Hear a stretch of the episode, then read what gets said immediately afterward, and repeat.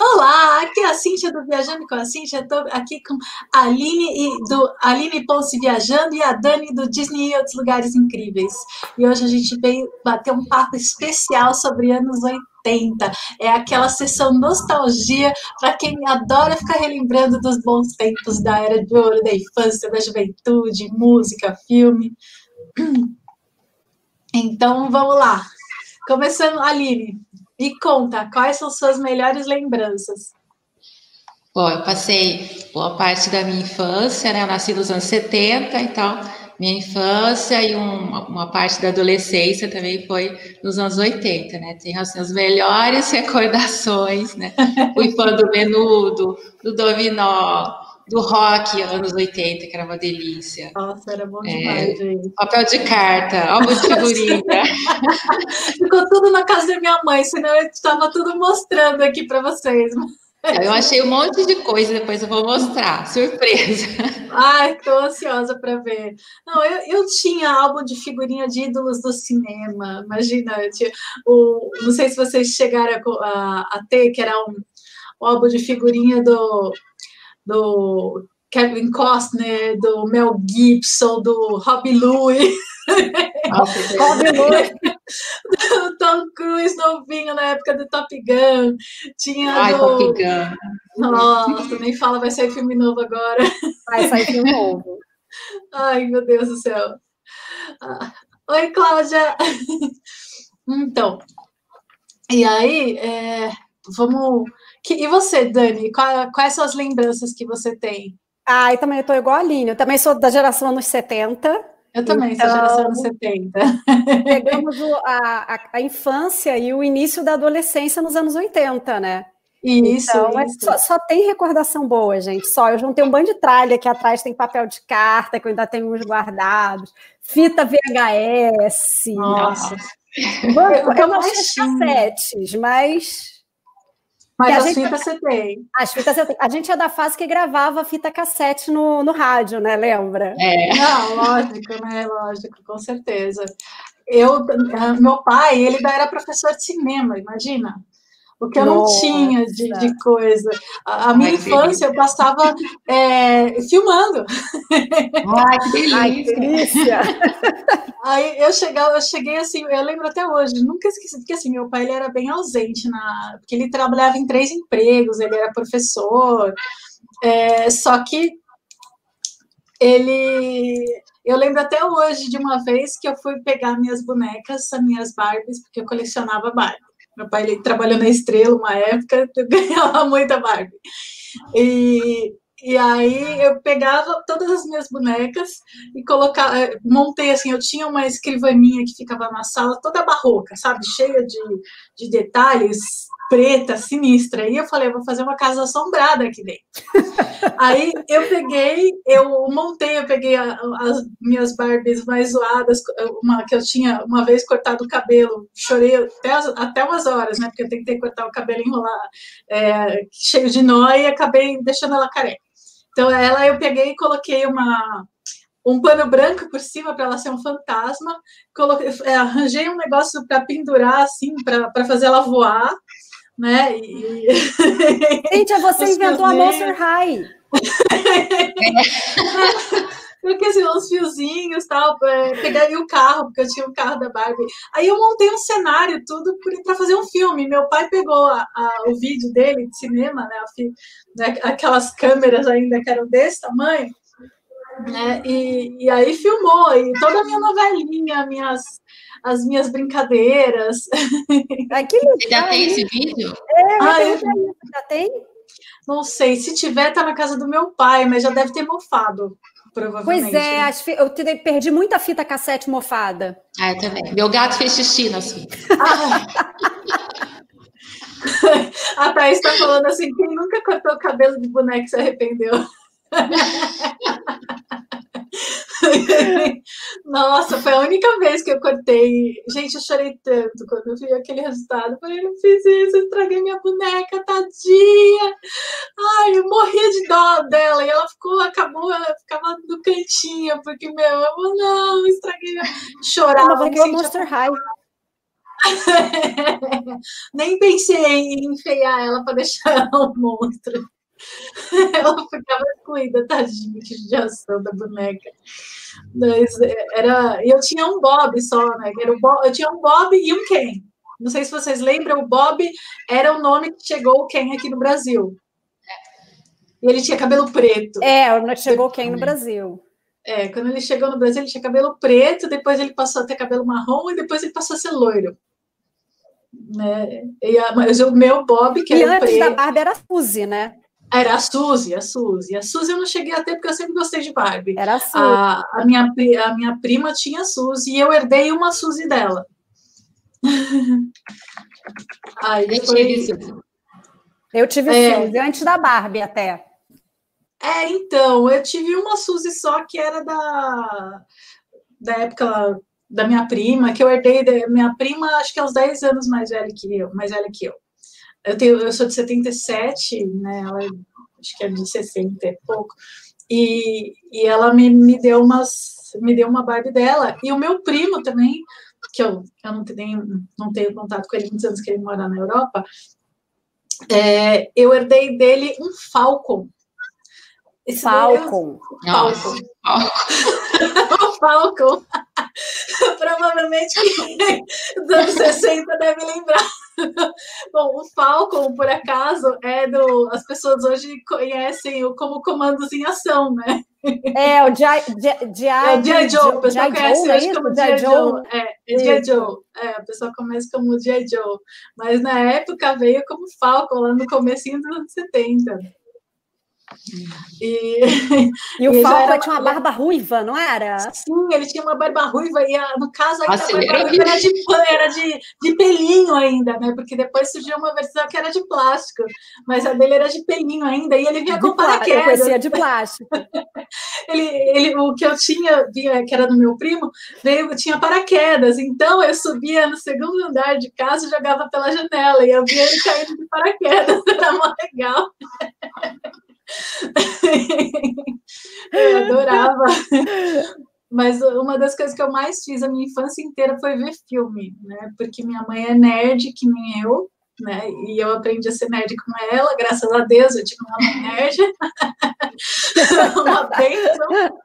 E, e, assim, ela trabalhava meio período e, e no resto do tempo ela ficava cuidando da casa e ficando com a gente, né? Então, é, o tempo que eu, o- que eu passava com ela, a gente ficava assistindo filme. né? Então, para mim, assistir filme é uma coisa muito, muito importante, porque é um momento meio mágico, é um momento que eu passava com a minha mãe e assistia, ficava assistindo filme. Então, eu assisto filme e série desde os anos 70, basicamente. Então, eu assisti a Mulher Maravilha, série da Mulher É maravilha. Eu assisti Super-Homem, os três filmes. Eu tenho aqui a trilogia do Super-Homem, aquela antigona. Amo, eu amo. sabia. Curtindo a vida Meu incrível. Hulk, lembra que passava na televisão? Lembro, lembro. Eu tinha pesadelos terríveis. Eu tinha pavor do Hulk. Toda vez que ele se Eu também tinha ficava atrás da pesadelo. geladeira da casa da minha avó. Nossa, eu nunca tive medo de Nossa, heróis. eu tinha gente. pavor do Hulk. Eu também. Eu gostava, aquela musiquinha. É aquela. Aquela música triste. Traumatizante. Traumatizante. muito, muito. Mas eu, eu gostava, eu achava lindo. O que eu mais, os que eu mais gostava era Star Trek, Jornada nas Estrelas, Capitão Kirk, né, o Spock. Ai, eu odiava, odiava. Ai, meu irmão era fã. Tudo que meu irmão gostava, eu detestava. Então, eu Bom, eu nunca tive irmão, eu, tinha, eu tenho uma irmã só, que é um ano mais nova que eu, então assim, eu, eu era. eu não queria saber. Minha mãe era alucinada por Jornada nas Estrelas, ela era. O Capitão Kirk ela adorava, era louca, também era louca pelo Capitão Kirk, pelo Spock. Ah, e a gente gostava de filme e série, tudo de viagem no tempo, túnel do Ai, tempo adorava. e, e o escambau, e a gente ficava louca com essas coisas. Eu- Meu sonho de criança, olha isso, era ser paleontóloga, porque eu tinha um. Meu pai uma vez eh, me trouxe, acho que eu não sei se ele trabalhou na Abril, na- acho que ele trabalhou na Abril na época. Aí ele trouxe para mim um livro de dinossauro chamado Pré-História. E tinha vários dinossauros, tinha o nome científico.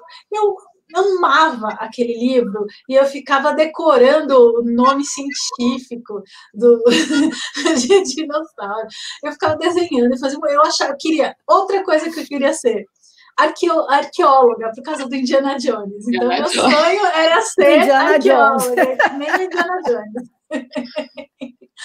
Aí depois eu queria ser é, eu queria fazer engenharia eletrônica porque eu queria construir um robô e uma máquina do tempo. Fez pequeno, né? Aí eu, uma, eu construí uma vez um robô com uma, uma lata de Nescau, uma caixa de sapato, um rádio quebrado que tinha em casa, tirei a placa, coloquei dentro do robô, coloquei uma, é que é o nome? É, uma rolha no nariz, eu fiz um robôzinho com uma caixa de sapato. Óbvio, né, que não funcionava, mas o fato de ter aqui a, a, aquela o negócio do rádio já podia fazer, né? Já, já, já fazia um barulhinho, né? Já, já era um robozinho, né? Já era um robozinho. Eu queria a Rose dos Jetsons. Podia ter uma agora aqui em casa, inclusive.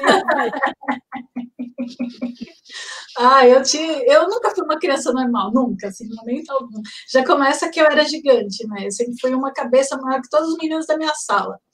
Então, eu parei de crescer com 14 anos, eu já tinha 1,80 com 14 anos. Nossa! Então, assim, só E eu nunca espichei, eu sempre fui grande. Tanto que quando eu tinha 7 anos, todo mundo achava que eu tinha 12, 13. Nossa! Era, era mais ou menos, ainda mais que eu era mais até os 7 anos eu era mais magra, né? Eu era magra. Então eu parecia muito mais alta, muito mais velha. Você vê foto minha com 5 anos, você dá 10. Fácil. Então era, era meio assim. Então, eu nunca fui, eu nunca me considerei uma pessoa normal, né? É, em momento algum da minha vida. Quando eu era criança, eu sofria bullying, porque eu era, eu era muito alta, muito gorda muito e muito tímida, né? Muito, muito tímida. Aí, a, aí depois, né, mudei, quando fiz terapia, mudei assim, dava para, acho que eu tinha uns 13, 14 anos eu fiz terapia, eu mudei 100%. Eu tinha vergonha de falar até com parente do sexo masculino. Tinha Nossa. vergonha de tudo, tudo, tudo. É porque assim, quando eu tinha sete anos, eu dei o primeiro beijo. Aí eu era precoce. Aí eu dei o primeiro fora. Aí entrei em depressão, aí acabou até, só foi voltar ao normal aos 14 anos. Né? Aí quando eu dei o segundo. e aí depois né? Aí desandou. Aí nisso, com 14 anos, né, eu já tinha feito terapia, e aí um monte de, de. Passei a ter um monte de amiga, né? Tinha uma turma de umas sete meninas que a gente andava.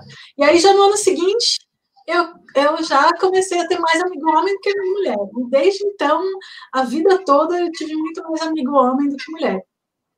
Hum, aí, uns anos pra cá, deu uma misturada, assim, né? Atualmente, eu tenho falado mais com mulher do que homem, né?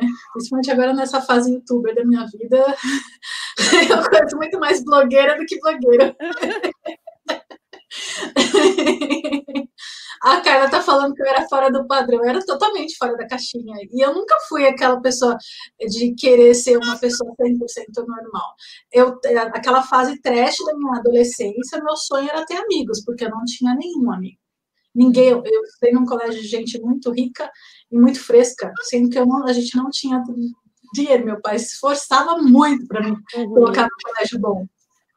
Então, assim, a gente, eu não tinha dinheiro para ficar comprando roupa de marca, para ficar fazendo um monte de coisa, que era exigência local daquela época, da, naquelas escolas, sabe?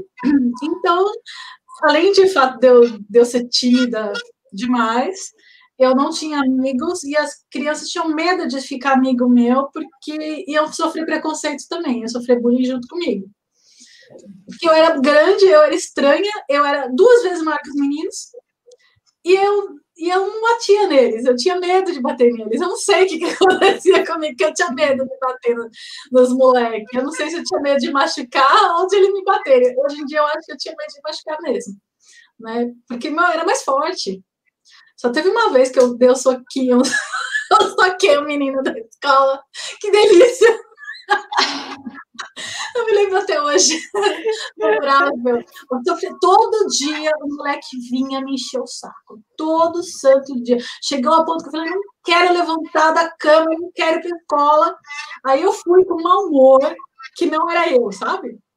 Aí eu sentei na, na cadeira do canto, encostada na parede, só para ele não sentar na minha frente, não sentar do meu lado e me encher o saco. O moleque vem, não senta na minha frente, vira de, vira de, de frente para mim e começa a me xingar. Ah, não, não deu outra, cara. Foi mais rápido. Vai na sala de aula? Sala de aula. Não deu outra. Eu fechei o punho e dei no olho dele. Né, no meio da aula de história a, a, professora assustada mandou a gente para a diretoria, diretoria a diretora mais assustada ainda, imagina eu, Ned, nunca fiz nada, ficha limpa, 100%, o que, que eu estou fazendo aqui? Ela, aí eu falei, ah, meu, ele fica me enchendo o saco, chegou uma hora que eu, me, eu cansei, né, bati nele. Aí ela, ela deu uma advertência para mim, uma suspensão para ele. Cheguei em casa tão feliz. Eu, mãe, ela deu uma advertência. Aí, sério, o que você fez? Eu bati no moleque que tava me enchendo o saco. Ela, parabéns. Finalmente tomou uma, uma, fez alguma coisa a respeito. Mas, assim, foram coisas. Eu sou muito, muito tranquila, sou muito tranquila. Mas essas lembranças foram ápices assim, da minha vida. Claro, aqui a gente veio para falar de filme, para falar de, de, de cinema, falar de brincadeira. E os bailinhos? Você lembra dos bailinhos? Aqui eu não sei, eu não sei. É, Aline, você mora onde? São Paulo, né? São Carlos, é interior de São Paulo, né? Eu não sei é, São Paulo e interior como é que era. Aqui a gente fazia muito flechinha no play. Cada um levava um prato de doce salgado, um refrigerante e as festas eram assim. E aí tinha a dança da vassoura. A play, é, play é a área. Aqui no Rio, a gente chama de play a área comum do prédio onde tem os brinquedos. Ah, porém, prédio. É playground, playground. Eu, eu, morei, eu tinha morado em prédio até, ficar, até casar com meu marido, né? Sempre foi casa. Então, é, eu morei em casa até os 10 anos. Aí a gente brincava na rua, né? Aí era rua, é, casa de um, casa do outro. É. Você não brincava, brincava na rua? Na rua né? Não brincava na rua, só brincava de boneca. Eu não era de rua, eu não era de aprontar, eu nunca pude aprontar na minha vida. Tem que, eu sou aquela pessoa na escola que sofria bullying, não que praticava. Você não tocava a campanha dos outros e saía correndo? Nunca, jamais, jamais. De jeito nenhum. Eu, não, eu, não, eu era boazinha, eu era filha perfeita. Eu, eu, acredite ou não, eu me sentia na responsabilidade de fazer meus pais felizes porque eu me sentia responsável pela felicidade da casa, porque minha irmã já aprontava muito. Sim, né? então, mas você era muito madura. É. Nossa! Inverteu, né? Porque depois que eu cresci, eu virei adolescente. né? E aí eu achava que eu era responsável pela felicidade deles, então eu, eu ficava com raiva, com raiva, da minha irmã e, e, eu tentava ser a filha mais perfeita possível. Eu não fazia nada de errado. A, a única aborrecimento que eu dava é que eu ficava doente fácil. Então, assim, eu tentava ser o mais perfeita possível. Porque eu, eu morria de dó dos meus pais. Né? Aí o que, que aconteceu? Aí a gente para e pensa, nossa, meu, que infância, você não aprontou, não fez nada de errado, não brincou. O máximo que eu fiz foi cortar o cabelo da minha boneca, que depois eu chorei até umas horas, porque eu me arrependi. Mas a gente, a gente aprontava, pelo menos acho que na nossa geração, era um aprontar mais tranquilo, eu acho que hoje em dia também, né? Hoje em dia o aprontar é mais. Uma coisa que eu aprontei, que eu, eu, me senti super orgulhosa, eu cabulei, aula, cabulei aula para ir na, na parada do Collor, lembra?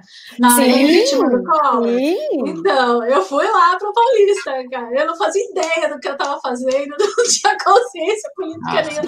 Vamos eu fui para eu fui, eu fui pedir um comer pastel na feira. É. Mas foi a única eu vez fui. que eu cabulei. Eu estudava num colégio muito cabeça, assim, aí colégio, mas aí o colégio inteiro parou para poder ir, o professor abonou falta. Então a gente foi, foi todo mundo para o centro da cidade aqui. Eu acho que foi, não lembro se foi na Rio Branco ou na Presidente Vargas, eu não lembro onde é que foi.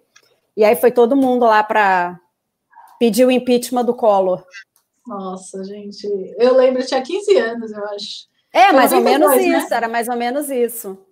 É, acho que eu, eu, fui lá toda verde e amarela, pintei a cara Sim, de verde amarela, fui fazer, fui fazer a festa, porque afinal, na verdade, aquilo era mais um momento social com a galera da escola do que a consciência é, específica do que eu estava fazendo de verdade, porque eu acho que naquela época eu não tinha consciência nenhuma, não tinha consciência nenhuma. Né? Então, foi por algumas coisas, por exemplo, que eu, que eu lembro. Eu lembro quando Getúlio morreu. Vocês lembram quando Getúlio morreu? Não, Tancredo, Getúlio não. Ah, Tancredo. Ah, Tancredo, né? Não, Getúlio. Eu até pensando aqui, Getúlio. Sim, eu lembro. 60, 50? Não, eu lembro quando Tancredo morreu, o Figueiredo também. Eu via na televisão, eu falava, o Senna. Mas Senna. O Senna. Senna. Senna não faz tanto tempo assim. Senna já foi nos anos 90. É. Senna foi tem o quê? Uns, uns 30 anos que o Senna morreu? Mas já deve ter uns 30, né? 25, né? Não, 95? acho que não, não sei se chega a 30, acho que uns 25, né? É. Acho que tem uns 25. Faz. É, 25. Faz o quê? É, faz uns 20, é. 20 e poucos anos. Eu, eu penso assim, eu tenho uma galera de escola, né, que, que eu tenho um grupo no WhatsApp da galera que estudou comigo no colegial. É, eu tenho também, eu tenho. e aí eu penso assim, vai fazer 25 anos que a gente se conhece agora, né? Então, eu paro para pensar, ó, nessa época eu já conhecia aquele povo. aí eu faço cálculo de quantos anos. Não faz 30, não, porque naquela época eu acho que é, deve ter sido anos 90. Foi antes de 95, porque eu acho que eu não estava na faculdade, não tenho certeza. 94. Vou procurar aqui, deixa eu ver. Vamos tirar a dúvida. Vamos dar uma gulgada. Não, eu, as minhas lembranças. 94. 94. 94. 94. Eu lembro, eu estava eu tava lá em cima, meu pai estava assistindo televisão, né? E naquela época eu ainda assistia é, corrida. Corrida, né? Eu assistia corrida com meu pai. Não assistia sempre, né? Meu pai que ele era alucinado por corrida. E aí eu estava lá no andar de cima e ele, Cíntia, Cíntia, você não morreu. Eu, o quê? Você não morreu. Eu desci, eu desci a escada e ficou em looping aquela cena. Tan, tan, tan, tan, tan, tan. Aí, aí eu falei, nossa, que sei que, eu fiquei chocada. Depois desse dia, nunca mais assisti Fórmula 1. Foi surreal, né? O, a comoção que foi, foi, no país foi um negócio inacreditável, né? Foi, foi tipo depois os, bom, bem depois os Mamonas, né? Sim, que também sim. foi um, uma coisa foi de louco. É, os Mamonas foram tristes. É. Eu fiquei chocada porque eu era muito fã do, do Dinho. Não, e é uma morte, assim como a do Senna, foi tão estúpida, foi tão de repente, né? É, queda de avião, né? Não é uma coisa muito fácil de encarar. Ainda pois mais é. que, que ainda saiu aquela. Na internet saiu aquelas fotos. Pois é, ah, vazou. É porque não tinha WhatsApp, graças a Deus, senão a gente tinha é. recebido é, toda aquela barbaridade, graças a Deus não né? tinha WhatsApp. A gente recebia por e-mail. Graças a Deus, a gente recebia por e-mail. Então, ainda conseguia segurar. É, você conseguia segurar, exatamente. É, mas o, imagina agora com o WhatsApp. Ia ser uma festa. Nossa. Ai, gente, ia ser horrível, ia viralizar. Deus aquela livre. cena do, dos pedaços dele. Ah, é horrível, horrível, horrível, horrível. Cadê? Ah, Arlene, uma com o cabelo ruivo, uma com o cabelo preto e a Cintia de cabelo azul. Vocês estão interagindo muito bem, ótima live. Obrigada, Olha, eu tentei fazer um penteado anos 80, mas o cabelo não fica. É, eu só pensei em fazer o penteado depois, né? Mas tudo bem. Pensou se a gente tivesse New Wave aqui para fazer o penteado? Até porque anos 80, começo dos anos 80, eu tinha aquele cabelo lindo, arrepiado aqui. Ah, já, olha, eu sempre tive a vida inteira mesmo cabelo comprido, liso, escorrido. Só teve uma época, que foi também nos anos 80, que eu tentei cortar franja. Só que a minha testa é muito pequena. E eu fico, hum, eu fico assim de franja. Né? Então, assim, o, e ainda mais dá, ela cresce rápido. Então, eu ficava assim. Né? Aí eu, eu, fiquei, eu fiquei, nossa, eu fiquei com uma franja assim que tampava minha sobrancelha. Era horrível! Eu, eu, tinha aquele cabelo arrepiado. Aí, Aí teve uma também que eu tentei fazer um corte que era que a franja ficava pro lado, sabe? Não, a minha não então, ficava, caía tudo. Não ficava, caía na cara. Pra mim.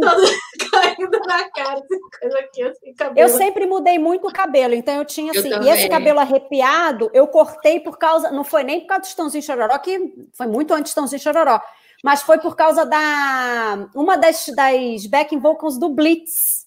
Ai, eu da Blitz. E ela usava esse cabelo todo arrepiado, assim.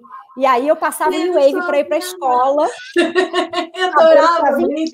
Beleza, lindo. Eu lindo. amava o Blitz, o RPM, Engenheiros do Havaí, é, Capital Inicial. Capital. O que mais que tinha nessa época? A Rock Nacional, muito bom, né, gente? Nossa, Rock Legião. Nacional. Ah, deixa eu mostrar um disco aqui que eu achei. Ah, ela, ela achou o disco do Aqui, ó. Ver, cadê? Verão 84. Verão 84!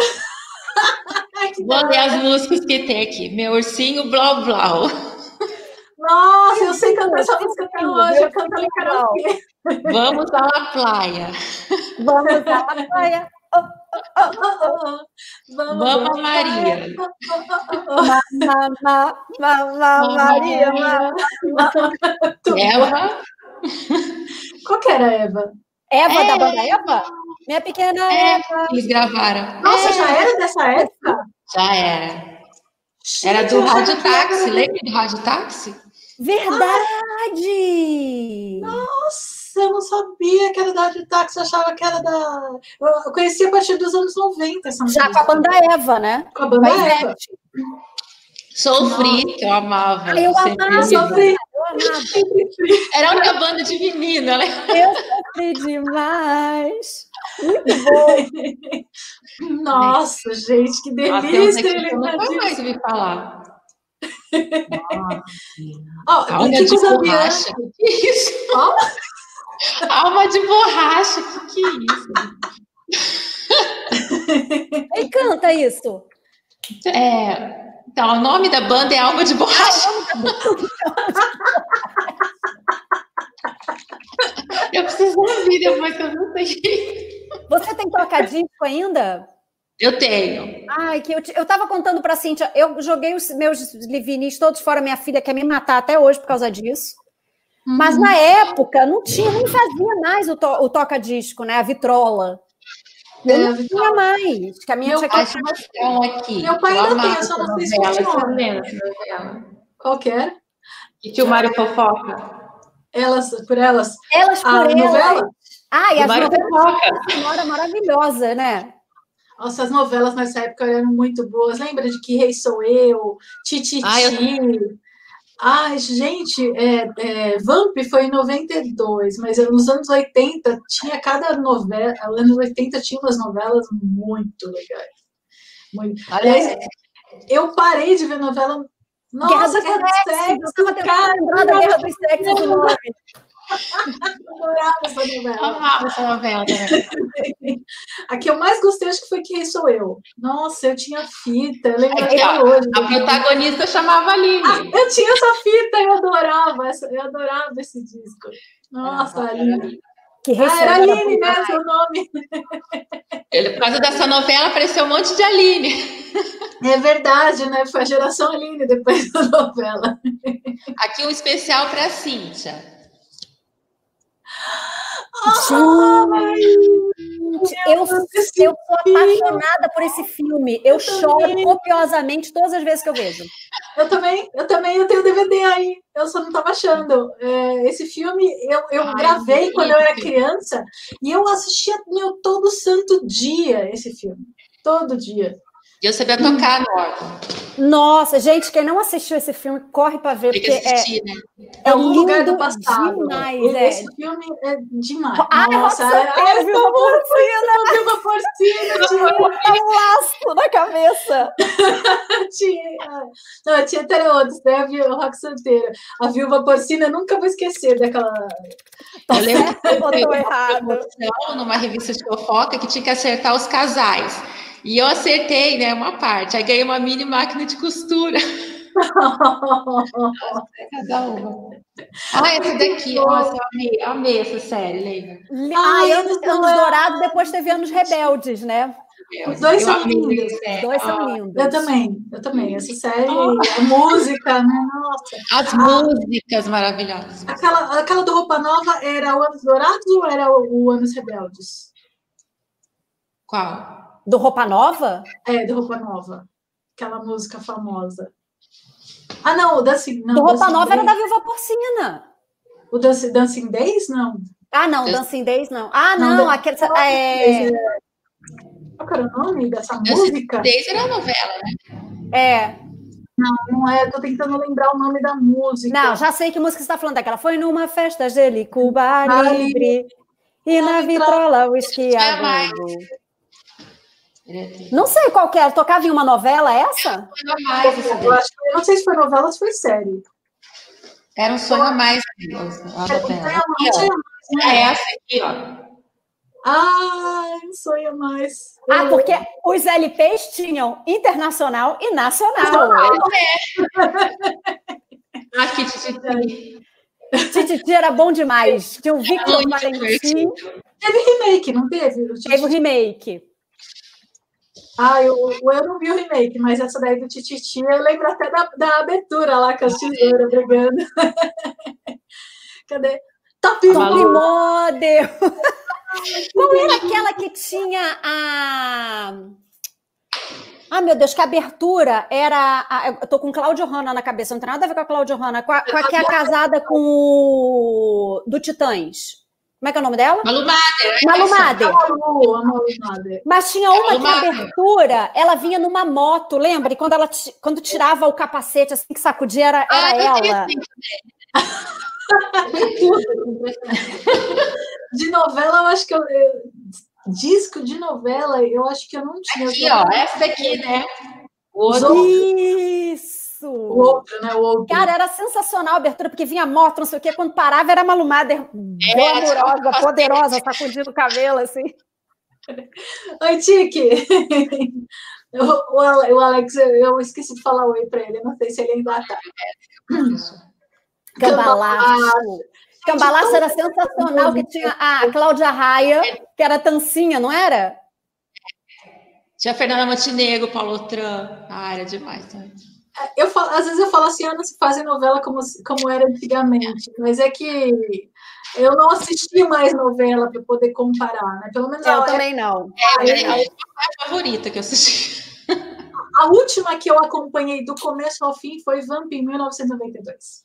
Nossa, Nossa, jura, você não assistiu nem a Carminha no, na Avenida Brasil? não assisti. É porque assim, eu estudei, quando eu entrei na faculdade eu já não assistia mais novela, porque eu estudava à noite. Né?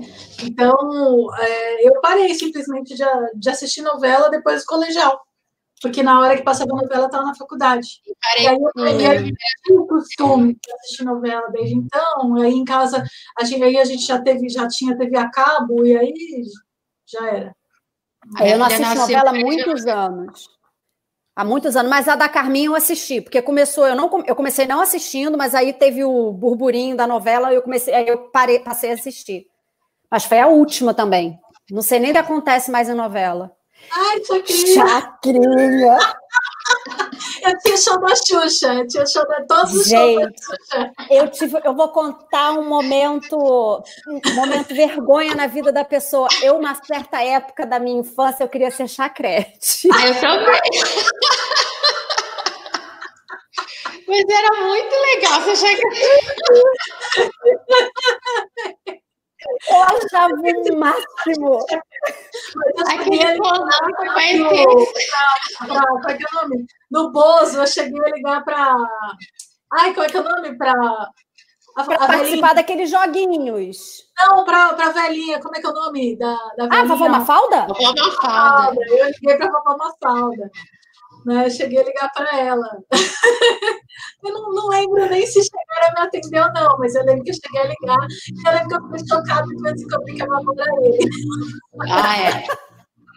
Que naquela época eu não tinha ideia ainda. A vovó era vovô. A vovó A era vovó era vovô. Mas o meu negócio mesmo era, era a Xuxa. Né? Aos Trapalhões! Ai, saudade, ó. Que saudade, tão bom. Era divertido. Era muito divertido. Só dava depressão domingo, né? Domingo, é. Dava certa depressão, porque você sabia que segunda tinha aula quando tocava a musiquinha, mas era bom demais. Era bom demais. Era demais, gente. Era uma... Nossa, foi uma época muito boa. E os filmes, gente, e os filmes? Nossa Senhora. Os filmes. Eu, acho que, Ó, Top Gun, eu sabia todas as falas. Na verdade, Top Gun, quem era fã era minha irmã. Minha irmã. Nossa, eu era apaixonada pelo Tom Cruise. Ah, eu também. Eu Aliás, eu tive a fase atores, a fase cantores, vários crushes. É, nossa, eu, eu, eu, colecionava, gente. Achava, eu achava lindo. O Christopher Reeve foi o. Olha, na minha infância, na infância os homens mais bonitos para mim. Era o Christopher Reeve. Mas ele era lindo o, mesmo, gente, pelo amor de Deus. De volta para o futuro. O Ralph Mack do, do Karate, Karate Kid. Karate Kid. Costner do. Ai, como é que era o nome? Aqueles filmes lá, Sem Saída? Não. Não, tinha uns filmes Kevin Costner, Mel Gibson do Mad Max, né? Obviamente, aquela, aqueles olhos azuis maravilhosos, né? Quando ele era novo, ele era divino. E também eu gostava do Robbie Louie. Robbie Louie. Robbie Louie era muito lindo, muito lindo. Patrick Swayze também era minha infância, mas a infância mesmo, principalmente 85, essas coisas, quando eu ainda era criança, não era nem adolescente ainda, era, era o Christopher Reeve, o Sylvester Stallone. Cobra. Rambo. E o Conan. O Arnold Schwarzenegger, você gostava de um fortão, né? Eu adorava aquele homem forte que lembrava história em quadrinho, sabe?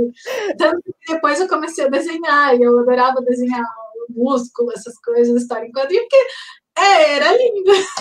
E ao mesmo tempo eu gostava do Michael Fox, que era aquele, aquele aquela é. coisa, linguiça fina, como do Arnold Schwarzenegger, que era um fortão. O Michael J. Fox tinha um metro e meio, né? Tinha não, tem ainda, porque ele tá vivo, né? Um metro é. e meio, né? 60, na verdade, ele tem. É. 60. E o Tom Cruise também, tem 70. Também, é outro baixinho. Michael Fox, Ralph Macchio também, baixinho. Tudo bom. Vocês já assistiram Cobra Kai? Gente, Nossa, é muito bom. Eu estou na metade da segunda temporada agora. Eu amei Cobra Kai.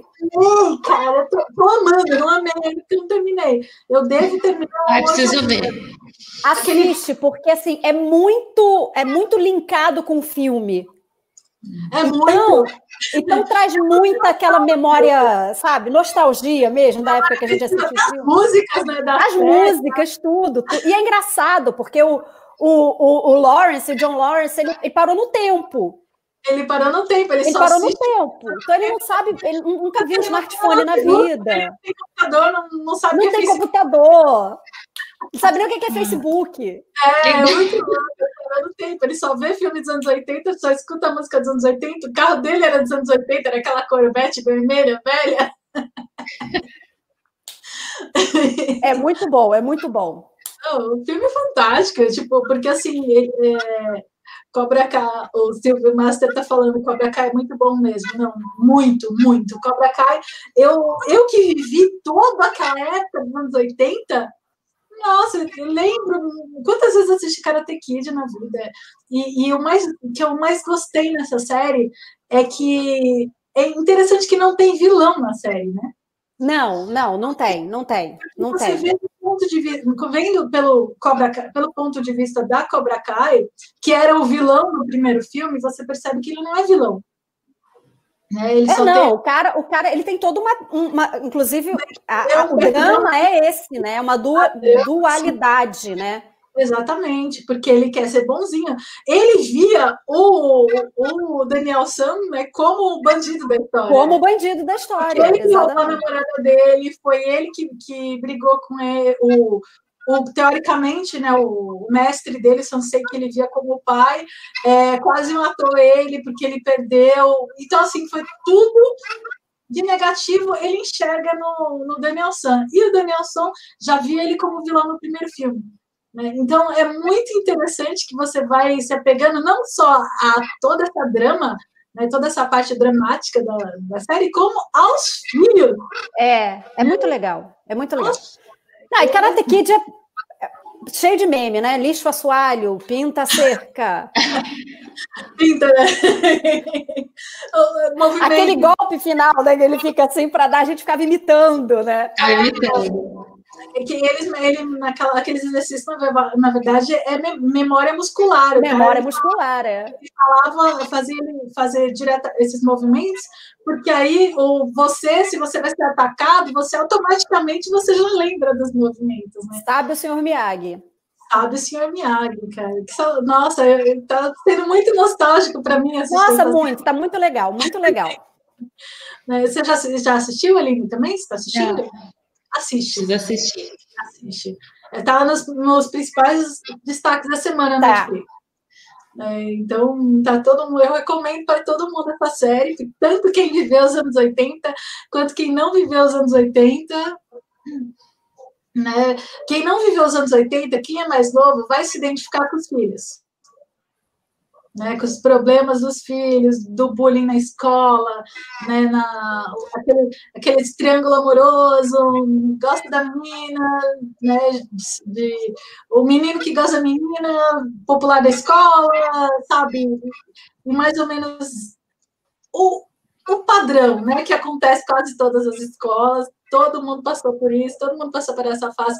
Então as pessoas vão identificar, vão se identificar, seja com os pais, seja com os filhos, né? E isso que é tão legal dessa série, que eu gostei muito, muito é mesmo. É muito bom, é muito boa, muito Ai, boa. Assiste, Aline. Você vai adorar. Você vai adorar. Nossa, é. Os episódios são curtinhos, são de 30 minutos mais ou menos. Então. Você tem uma temporada inteira num dia, se você quiser. Pois é, você Ai, quiser maratona num dia só, senão você consegue parar ali, sabe? Só que a gente às vezes ia dormir duas, três horas da manhã, fala, não, agora chega. Não, fala, ah, tem que terminar de assistir Cobra Kai. Não, nem liga. Nem liga, porque senão a gente não dorme. É mais ou menos isso, tem que terminar. Eu, a primeira temporada eu fiz em um dia, né? É, só ficou faltando tipo uns dois episódios. E aí, na segunda temporada, eu, assim, eu tinha falado, ah, vou terminar.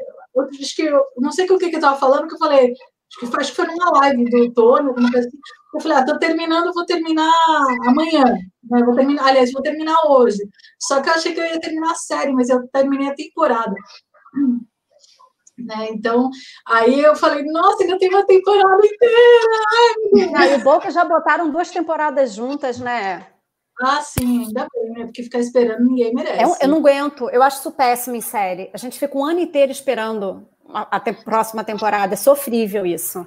Eu, é. eu prefiro juntar um monte e ver tudo de uma vez. Né? Então... Isso quando não cancelam, né? Param de fazer, né? E fica o, o vácuo, né? É. Série cancelada, cara. Série cancelada é uma das coisas que eu mais odeio, assim, nossa, eu não sei se eu posso falar que eu odeio alguma coisa, mas eu não suporto. É, eu lembro quando cancelaram Roma, porque estava muito cara, você lembra? Roma, estava muito cara. E, e, teve uma, algumas séries também que eu, que eu assisti que, tipo, eu tenho uma série que eu assisti que cancelaram na metade da segunda temporada. Na metade. Ou seja, ele, em dois, eles ficaram sabendo dois episódios antes. Então, em dois episódios, eles resumiram a temporada inteira e fecharam a série. Então, foi muito acelerada. Aí eu fiquei muito triste, porque a série era muito boa. Né?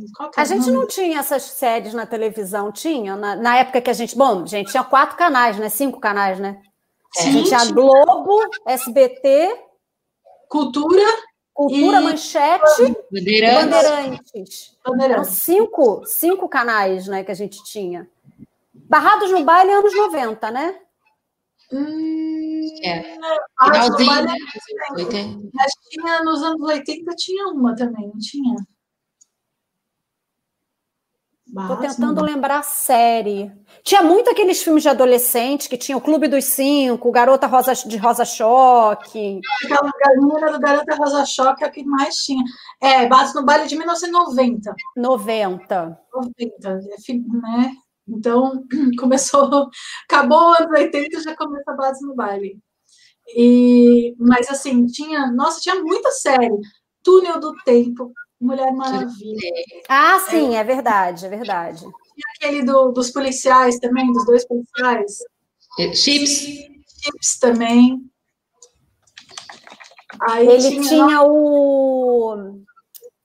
Ai, como é que. As Panteras. As Panteras, nossa, as Panteras. do MacGyver. Professor MacGyver, Magnum. Anos Magnum. Incríveis. Lembra Anos Incríveis? Esquadrão Qual era aquele? É, Ilha, Ilha da Fantasia, que tinha o tatu? Ilha da Fantasia. Ilha da Fantasia. Ilha da... Tinha Gato e o Rato, lembra? A Gato e o Rato, adorava Gato e o Rato. Alf e o é Teimoso, lembra do Alf? Ah, é verdade, tinha um bando de série. Tinha, claro que tinha série. Eu não fazia outra coisa da vida além de ver filme sério quando era criança.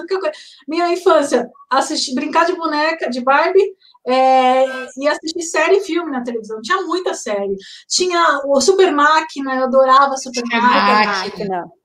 Nossa, tinha o Esquadrão Classe da Punk, Elevada da Breca. Ai, eu amava Punk, era tão bonitinho. Miami Vice, lembra de Miami Vice? Miami Vice. Ai, tinha, o ator era super galã também, eu não lembro o nome é. do, do, do é. ator, mas ele era tipo mó galãzão. Era o Don Johnson, aquele. Don Johnson, isso, isso. Ele era mó galãozão. Não, tinha Super Vic, lembra do Super Vic? Super Vic, que ela era uma robô. É, ela era robô. Casal 20 também. Não, tinha é, caras e caretas, lembra? Com o Michael Fox. Tinha o da, daquelas super gatas que chamava, das velhinhas. É, Sim, verdade. Super Gato tinha armação ilimitada, lembra de armação ilimitada? Armação ilimitada. Jubilula. Jubilula. Tinha Chaves também, tinha Dallas, lembra de Dallas? Dallas. Ah, tinha Primo Cruzado, nossa, lembra? Nossa, Primo Cruzado, era muito bom. Na família do Remy também tinha as Panteras, a, a Ilha da Fantasia, né? fora show da Xuxa também. Carro Comando, Dinastia, Amor tinha, Família. A gente tinha de comédia TV Pirata, né? Que era muito engraçado pirata. também. Maravilhoso, maravilhoso. Não tem nem o que falar de TV Pirata. Eu era apaixonada pelaquela série. Acho que eu gosto até hoje de todos os personagens. Do Era só a gente fera, só a gente fera fazia. Nossa, Casal 20, eu adorava Casal 20. Casal 20 era sensacional. Eu queria ter o cabelo dela, achava lindo aquele cabelo. O Cheers também, que era com aquele cara que fez três, é, três solteirões e um bebê, também. É. Ah, tinha aquele Homem de um Milhão de Dólares. O Homem de um Milhão de Dólares. Ah, depois ele fez Duro na Queda. Isso, Duro na Queda também. Nossa, gente, tinha. Como é que não tinha série naquela É verdade, área? esquece, esquece. MacGyver era sensacional, né? Porque ele construiu uma bomba com um pacote de chiclete, um, um, um chiclete usado. É, é, opa, vamos pegar, preciso fazer uma bomba, cadê? O chiclete usado, um clipe de chocolate, um clipe de papel. Não, é inacreditável as coisas que ele fazia. Aquela coisa maravilhosa. Era muito engraçado, muito bom. Ai, gente, anos 80 era tão bom. Era tão divertido assistir televisão. Era bom demais, bom demais. Ai, os infantis, eu tenho uns discos aqui. Lembra desse aqui, ó? Também o, Changeman, o Jaspion, né? Que agora tá na moda de novo, né? Tá na moda de novo. Esse era aqueles de musical infantil? Musical. Nossa, Porque eu era apaixonada. Os musicais eram lindos, né? Qual? Os musicais infantis tinham balão mágico. Ai. Plutiplat Zoom, Plutiplat Zoom, Arca de Noé. Super bem feitos, né? E era Nossa. tudo música assim, bonita de. Tudo, tudo música bonita. Era, gente, era Toquinho, Vinícius Esse era fazia Chico Buarque, lembra? Chico Buarque, pelo amor de Deus. Amava a Arca de Noé, era o meu favorito. Era lindo. Eu amava. Lindo. Era lindo demais. Muito lindo, muito lindo. Esse daí realmente. Mas vocês lembram desse, desse daqui? Cadê? Disco. Disco? Esse é final dos anos 70. Disco não. Baby, não lembro. Que que é? Eu não vi os anos 70, eu sou de 77. Esse daí deve ser quem 70. Que é? Quem que é? Sula Miranda. Você tá brincando? E a Gretchen, ela fazia parte, só que depois ela saiu para fazer carreira solo. Eram as três irmãs, a Gretchen, a Sula e uma outra. Nossa! Gente, deixa, deixa eu abrir a porta, peraí. Aline, você é de que ano? Eu nasci em 72. 72, tá. Então você é cinco anos mais velho que a gente. Então tem coisa que você lembra da sua infância que a gente não lembra ainda porque a gente acabou de nascer. O primeiro disco infantil que eu ganhei foi esse disco Baby aí, que era Nossa. da Caçula Miranda.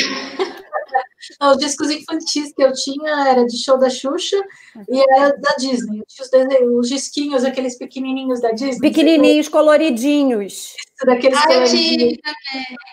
Coloca no vitrola, nossa. Ainda tinha um. É, aquele, aqueles da Disney ainda tinham um negócio de, de papelão que você colocava no toca-disco, que ele fazia sombra de. Tipo, com todo furadinho, que ainda fazia o, a do balão mágico tinha um é. negocinho desse também. Aquele mesmo que falava que se você tocar o, inverso, você invoca o demônio, lembra? Ai, que teve gente, essa. Aquela história trash demais. o fofão tinha um. Tinha o boneco do fofão, tinha um punhal no pescoço. É. Anos 80, cara, anos 80, anos 80, né? Tem umas coisas que, que são absurdas. Não, nos anos 80, a gente tinha um, não tinha assim, toda a segurança que a gente não, tem. Não, imagina, hoje. somos sobreviventes. somos sobreviventes. Hoje em dia eu penso assim, é, era pra gente ser, a gente deve ser imortal, né? Porque eu, meu pai, ele tinha um Puma, que era aquele carro é, é? baixinho, muito baixinho, é, que eu achava que, que uma capa, era, era um Puma velho que tinha uma, aquelas capotas. Conversível. Capota conversível. Só que assim, já era, ele já comprou velho, né? Então, assim, a, a capota já estava toda rasgada, sabe? Mas era o carro dos sonhos. Então, ele comprou aquele Puma. Só que o Puma só tem lugar, dois lugares. E a gente era uma família de quatro. E esse era o carro da família. Esse era o carro da família. Então, o que a gente fazia? A gente sentava na capota. cinto de segurança, para quê? para que cinto de segurança? A gente ficava, a gente sentava em cima. Mas tinha uma caravan. E eu e meu irmão, a gente ia no bagageiro, rolando no bagageiro. Isso, isso era comum. era de carpete, me ralava, queimava a pele, era horror essas coisas dos anos 80, né, gente? Era muito. Meu marido ia para. A família do meu marido é de Santa Catarina, eles iam para Balneário Camboriú assim no carro, na viagem. Com as crianças no porta-mala? Com as crianças no porta-mala, 50 crianças no banco de trás, e aí ia revezando ali em cima, naquele negocinho ali, né? Cada parada fazia um rodízio. Eu, quando eu tinha 14 anos, uma, uma, uma mãe de uma amiga minha levou a turma toda no Play Center. Só que assim, era um gurgel. Minha mãe tinha um gurgel. Eu não sei se é, acho que era aquele gurgel Carajás, que é um pouquinho maior. Tinha umas 12 meninas ali, uma em cima da outra, todas empilhadas.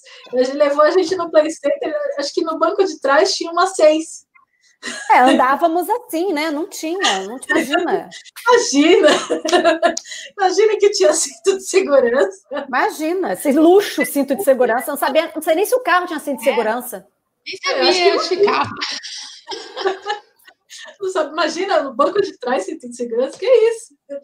Eu não sabia nem se existia isso. Nem o motorista era obrigado, obrigado a usar o cinto de segurança nessa época, não, né? Não, não tinha, não tinha ninguém, ninguém usava. Ninguém usava cinto de segurança.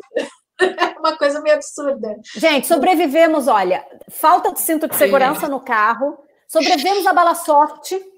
A bala sorte. Bala sorte.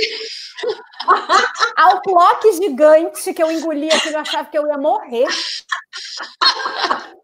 Cada vez que eu engolia, eu falava, pronto, agora eu morri. Eu já sentia falta de ar, já, era um horror.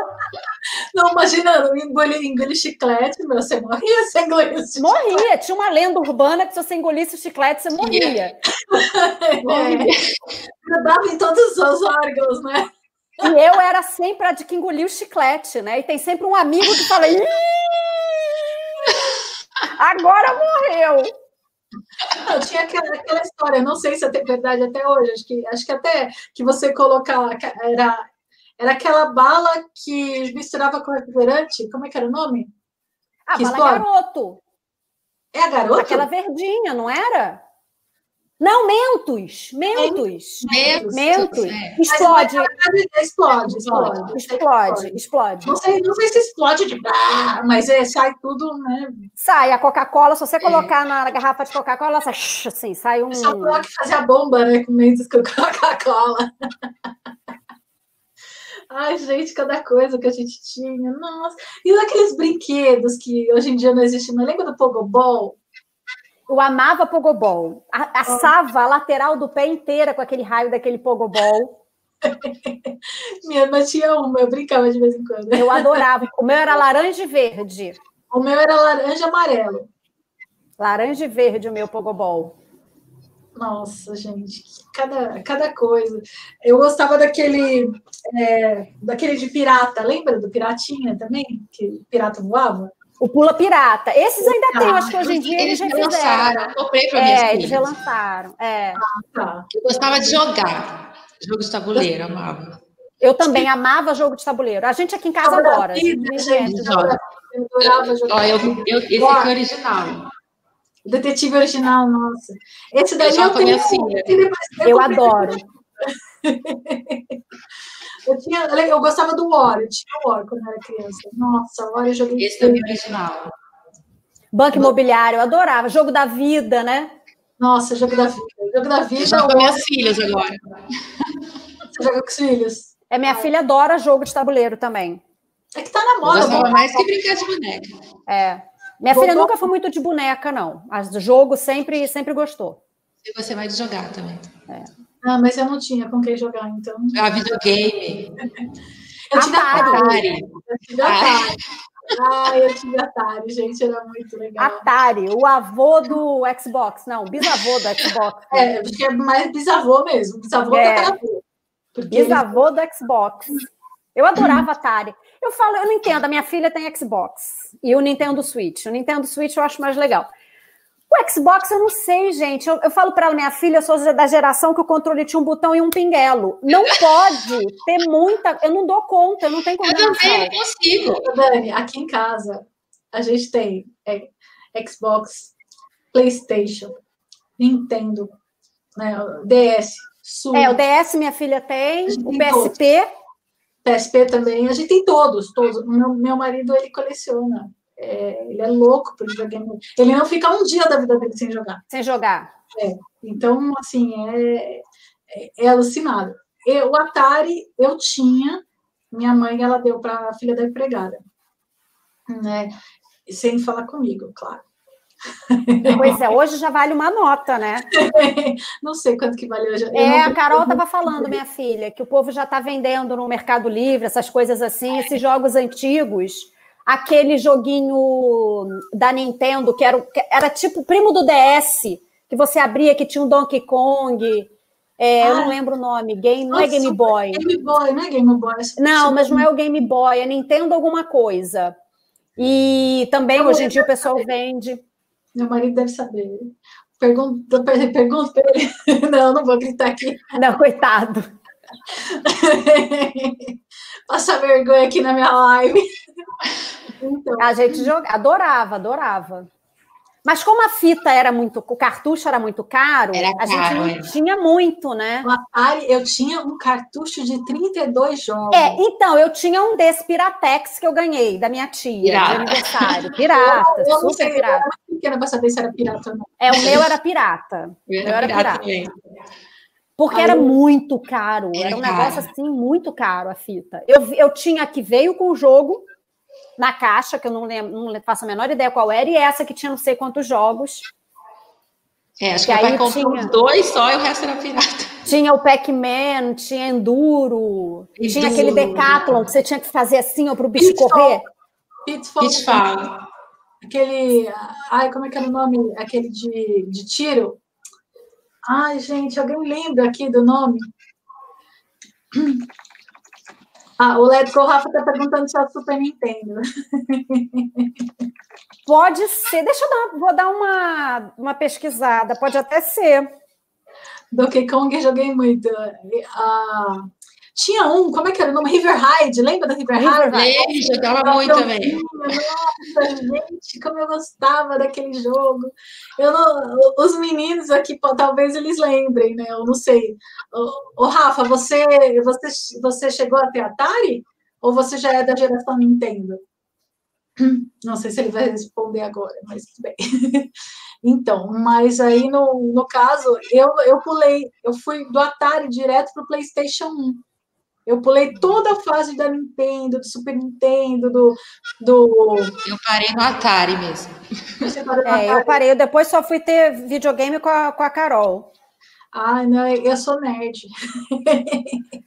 eu sempre fui nerd. Eu vi filme a vida toda com a minha mãe, aí eu fui para uma faculdade. É, aí eu desenhava, eu passei a desenhar muito tempo. Eu Deixa eu ver se eu consigo mostrar para vocês aqui, ó. Peraí, cadê a câmera? Ai, ó. eu. Qual que era o nome dele? Chama Mini Game Nintendo Donkey. Não chama, era, era o nome. Mini Game Nintendo? É, aqui, deixa eu abrir aqui, olha. Game Watch, Donkey Kong, joguinho de mão, não tem nome, ó. Ah. Era, era parecido com o Nintendo DS. É o pré-histórico. É o pré-histórico, só que ele era um jogo só. Cada aparelhinho desse era um jogo só. Ah, o Rafa tá falando que ele teve sim, ele jogava muito jogo de corrida, Defender e Gilbert. Depois Nintendo. Ai, o, o... Cadê? Ah, Pac-Man, joguei Pac-Man. Nossa, Pac-Man eu tinha muito, eu jogava muito, adorava Pac-Man. Pitfall, que era aquele da, da selva, e River Ride, que era do aviãozinho, eram os meus Qual era das bolinhas, que ficava assim? Nossa, eu não lembro, eu acho que esse eu não gostava. Dois, eu... Tinha dois negocinhos da bolinha, você tinha que ficar rebatendo a bolinha. Não, acho que o primeiro, o telejogo, que foi o primeiro videogame lançado no Brasil, que foi anterior à nossa geração. Não, talvez seja da, da Aline, mas o, o meu e da Dani, a Aline ainda talvez lembre do telejogo, que o telejogo não. foi lançado antes do Atari. Isso eu não peguei, não. o jogo dele também era das bolinhas. Pá, pá. Ô, Rafa, para os saudosistas, hoje existem consoles, emuladores com vários. Ah, já joguei no computador, já joguei. Mostrei para minha filha. Eu falei, ah, qual jogo ela vai jogar? Ela, hã? É que hoje em dia, na geração de PlayStation, na geração do Xbox, que você tem aqueles gráficos 3D maravilhosos, as pessoas estão é. acostumadas com esse tipo de gráfico, quando elas olham um jogo que é uma cabeça com 4 bits é pixelado, né? O negócio é todo pixelado. Quatro pixels, né? Se você for parar para pensar, os jogos eram pixels. Então, tipo, hoje em dia qualquer coisa tem 360 milhões de cores. Aí você vê um negócio que tem quatro, uma cabeça com quatro pixels, uma, uma linha reta, um tronco que é dois pixels assim, a mãozinha que é um pixelzinho só. Então, assim, não dá, acho que eles não conseguem. Né? É, qual é a graça, né? É, não tem graça. Né? A minha filha ainda gosta, porque a minha filha é, é velha no corpo de adolescente, né? Ah, sei. Então, então ela gosta ainda um pouco desses antigos. Ela é doida para comprar. Ela, a gente está catando, eu não sei onde foi parar. Eu tinha um Walkman amarelo, aquele da Sony, a prova d'água. Uhum, sei. E ele tá aqui em casa, em algum canto, e ela tá desesperada porque ela quer o Walkman. Eu falei, minha filha, o que você vai escutar no Walkman? Porque a gente não tem mais fita cassete. A minha filha também queria meu Walkman. Eu falei, mas precisa de fita, não é só é. ligar na tomada de toque. E ela quer. Da, da, você sabe que eu acho que eu ainda tenho, devo em algum lugar, eu ainda devo ter fita. De, de eu não tenho mais nada de fita cassete. Mas assim, a última vez que a gente. Foi, não, foi na Alemanha. Foi na Alemanha, né? Na Alemanha vende ainda fita cassete, é, Walkman, na, na, loja normal, assim, tipo. Nossa. É, é, é, é, não, é, não é vintage, é, não é usado, é o produto novo. É, produto é muito engraçado. Nossa, gente, que louco. que louco isso. Berlim. Mas meu pai Sim. comprou um móvel que vinha o toca-disco, toca-fita, e eles vendem esse móvel atualmente. Muito legal. Então, é móvel mesmo ou é aquela rádio? Que... Aí eles fizeram como se fosse um móvel antigo. Aí tem embutido o toca-disco, o toca-disco toca-fita. Que legal, que legal. Aí eu agora, a Carol quer, a Carol quer um toma toca, uma vitrola, um toca-disco, quer um, um, um, negócio de cassete. Eu, Vamos arranjar onde? Com dois toca-fita. Dois toca-fitas. Um para o outro. Dois, porque você regravava a fita. Regravava. É, você gravava a fita, você colocava um para tocar e um para gravar. Ai eu, ai, eu adorava. Eu ficava, é, eu acho que era tipo seis horas da tarde que passava as melhores da Rádio Cidade as mais tocadas, eu ficava lá já no, no, no, no rec, no pause, para gravar as músicas. Aí no final da música, o locutor entrava e falava alguma coisa. Você queria matar o locutor. a, a Thaís falou que ela tinha um que chamava Game Gear. Aí, desses Game de Gear era um desses de mãozinha também. É verdade, né? Que tinha. É pequenininho, eu lembro dele. Eu lembro. Não, não, sei, não lembro que ano que foi isso. Eu também não lembro, não, mas eu acho que já era 90 e muito já, né? Dois, no, talvez, não sei. A Helene está falando que ela sempre colocava o toca-fita para tocar aqui. Ai, gente, eu também. Nossa, adorava. Pegava trilha de novela, ficava de olho na rádio para poder gravar a música. Ai, eu quero essa música. E aí a gente regravava, putz, gravei por cima. Gravava por cima errado, pegava a fita é. errada e gravava. Ai, que trash isso. E o mesmo eu fazia com as fitas cassete quando aparecia na é, tela, era tela quente, super tela, alguma coisa assim que aparecia Ai, na Globo, os filmes, e aí ficava filmando, gravando para assistir depois. Nessa que eu assisti o Top Gun 90 e 25 mil vezes. Dirty Dancing outras 50 mil vezes. Dirty Dancing eu tenho aqui, ó. tá aqui, né, filha? Cadê o Dirty Dancing? Ah, não, esse, olha os filmes que eu separei, né? Lembra dele? Ah, ah assisti esses dias. Ontem, ontem, ontem passou na televisão. Esse aqui é muito velho, não sei se você chegou a assistir. Você lembra desse filme? É, a... Ele é com a Julianne Andrews. Não lembro. Nossa, não lembro esse filme ele é antigo, ele é dos anos 60, mas eu assistia quando era criança. Esse aqui você deve lembrar. Claro, óbvio. Né? Minha esse mãe assistiu comigo.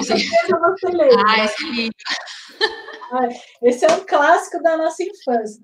Esse aqui, obviamente, você deve lembrar, né? Porque é, é, atual até hoje, né? É meu filme favorito da Disney. Esse era um dos, dos que eu mais gostava. Ah, Tem... era muito engraçado isso. E tinha um aperto cintos, o piloto sumiu também, que era da Ai, mesma... Eu assisti com as minhas filhas esses filmes. A minha filha falou assim, ah, eu gosto dos filmes da mamãe, que é tudo politicamente correto. Não, esse filme, assim, eu acho que eu já vi umas 10, 10 vezes, e cada vez que eu vejo, eu vejo mais um detalhe engraçado, mais uma piada. É muito bom, é muito bom.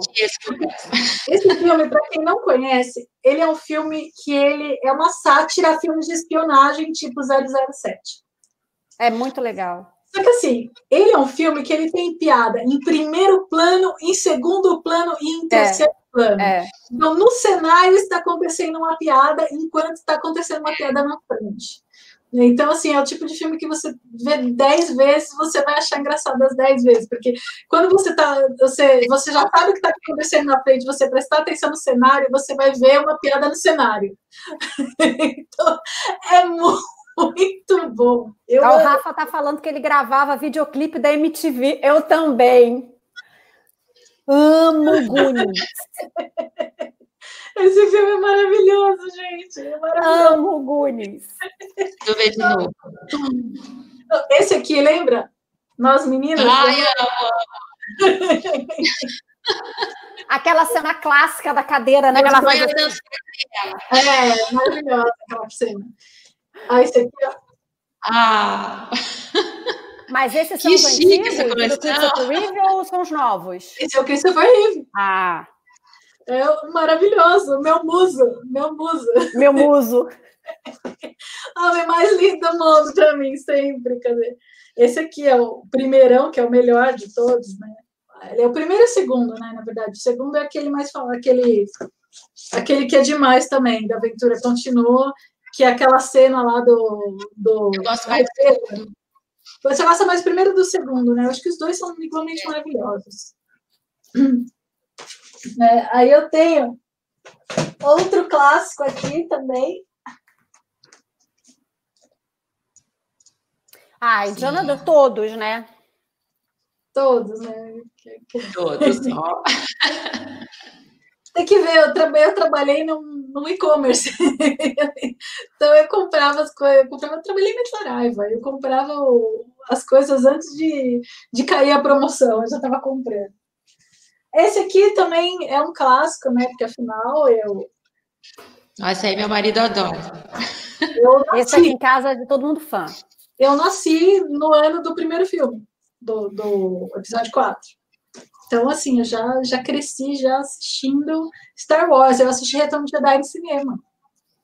Aqui somos todos fãs do, do, de Star Wars. Aqui, aqui é até suspeito falar, porque.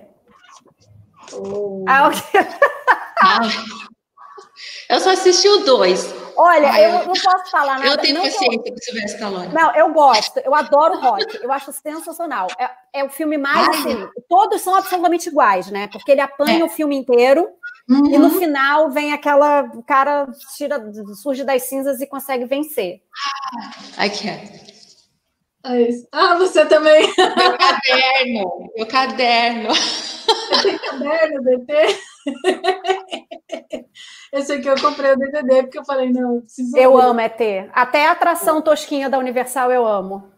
É, eu fui, eu fui, é, eu só fui uma vez, né? Então, eu amei também, foi nostálgico. É, é, é. Tosca, porque é muito antiga, né? É tosca, mas... tosca, mas é muito boa, é muito, muito nostálgica, né? Muito e tá para todo ano falam, agora acaba, agora acaba, e nunca acaba. Tomara que não acabe, não, porque acho que tem que permanecer umas coisinhas tosquinhas também nos parques. É, aquele carro do Michael Fox, do, do De Volta ao Futuro, tá aí, né? Porque era, onde é o Simpsons agora, era uma atração do De Volta para o Futuro. Não sabia, não sabia. É, Meu marido é, falou que quando ele foi, quando ele era criança, tinha o, aquela atração de Volta ao Futuro. Exatamente. Só agora, né? agora é o simulador dos Simpsons. Era ali.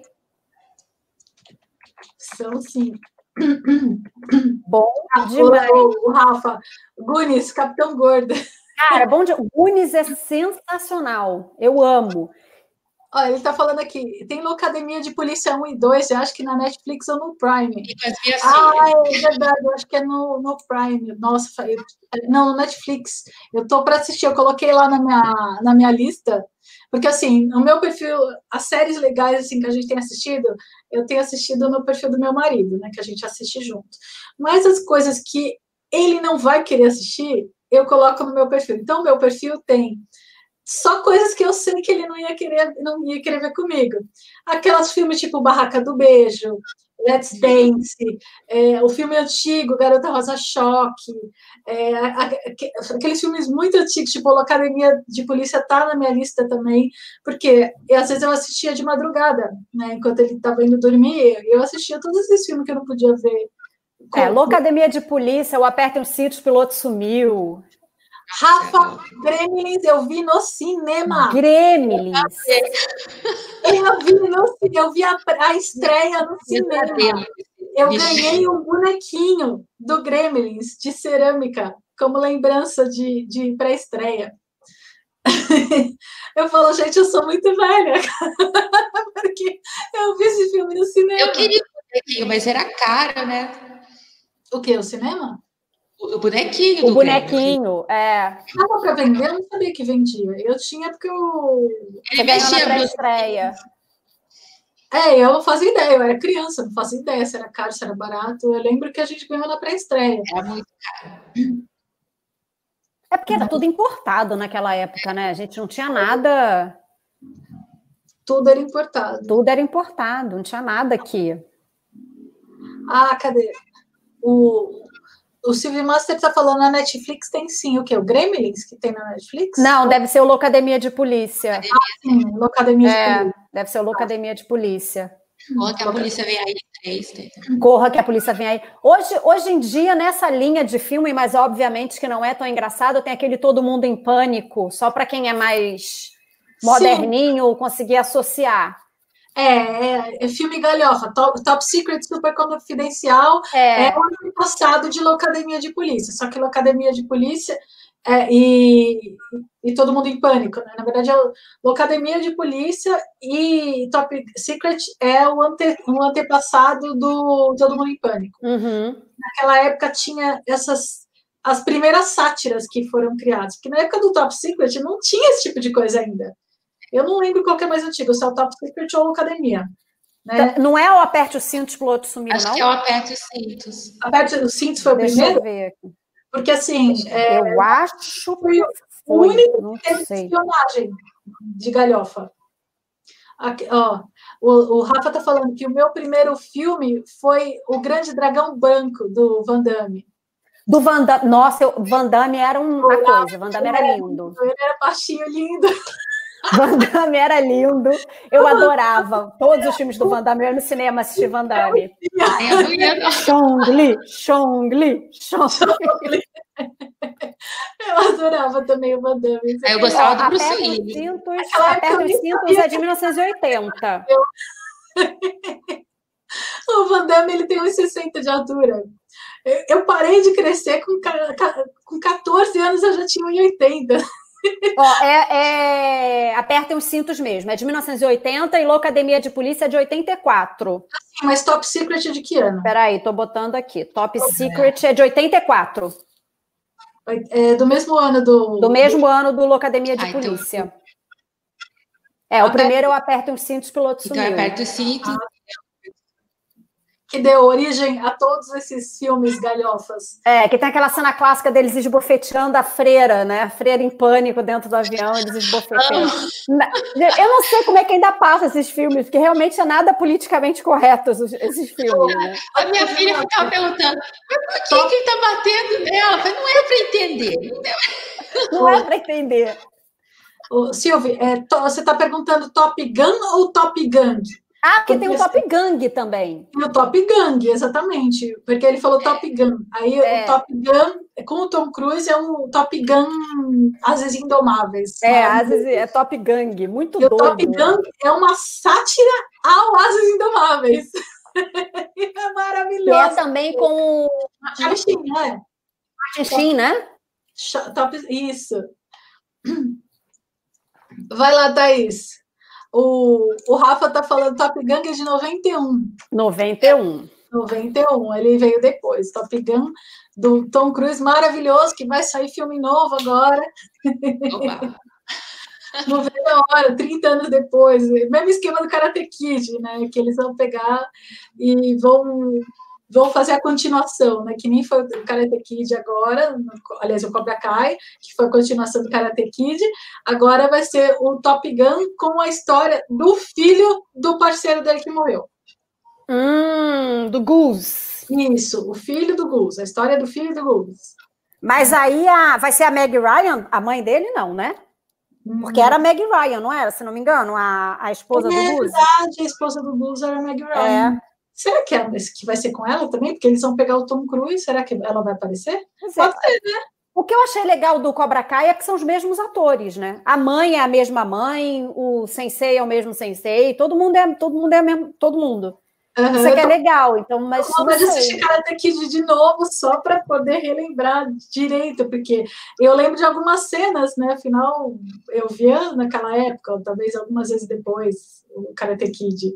E eu, eu leio, nossa, a música, eu tinha um disco chamado é, Oscar, Oscar 84, alguma coisa assim, que tem a trilha sonora, todos os filmes que concorreram ao Oscar naquele ano de 84, né? E, assim, é... E o Karate Kid concorreu? Não, desculpa, 84 não, acho que era 85, que foi. Karate Kid eu acho que é de 85. Deixa eu ver aqui. É 84. Oh, é. é, o Karate Kid é de 84, é verdade. É verdade. Então, acho que foi de 84 ou 85 o, o disco.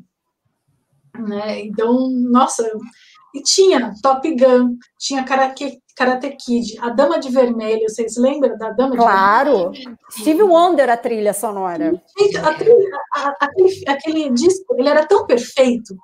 Todas eu acho que eu tive esse disco, acho que ficou com o meu irmão. Nossa, gente, é... o Top Gun eu tinha o disco, o LP. É, o, o LP do Top Gun? É, eu, eu tinha não... o, o LP do Top Gun será que eu estou. É, nossa Senhora, eu estou tentando ver se eu acho aqui no Google a, a capa para ver todos os discos que tinha na, as músicas que tinha. Nossa, tinha Karate Kid, A Dama de Vermelho, Footloose. Eu lembro desse disco, era muito bom. Todos esses, essas Vai músicas... que o meu irmão emprestou esse disco, perdeu. Perdeu. Ah, emprestou disco, emprestou, emprestou livro, perdeu. não volta mais. Emprestou, perdeu. O Rafa tá falando aqui do Cobra Kai. Ele tá esperando a terceira temporada, mas não foi cancelado?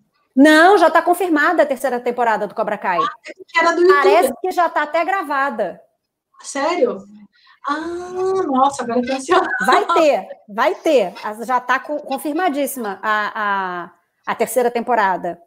Nossa, olha aqui, os aventureiros do bairro Nossa. proibido de 1986. Oi, Tori, você chegou!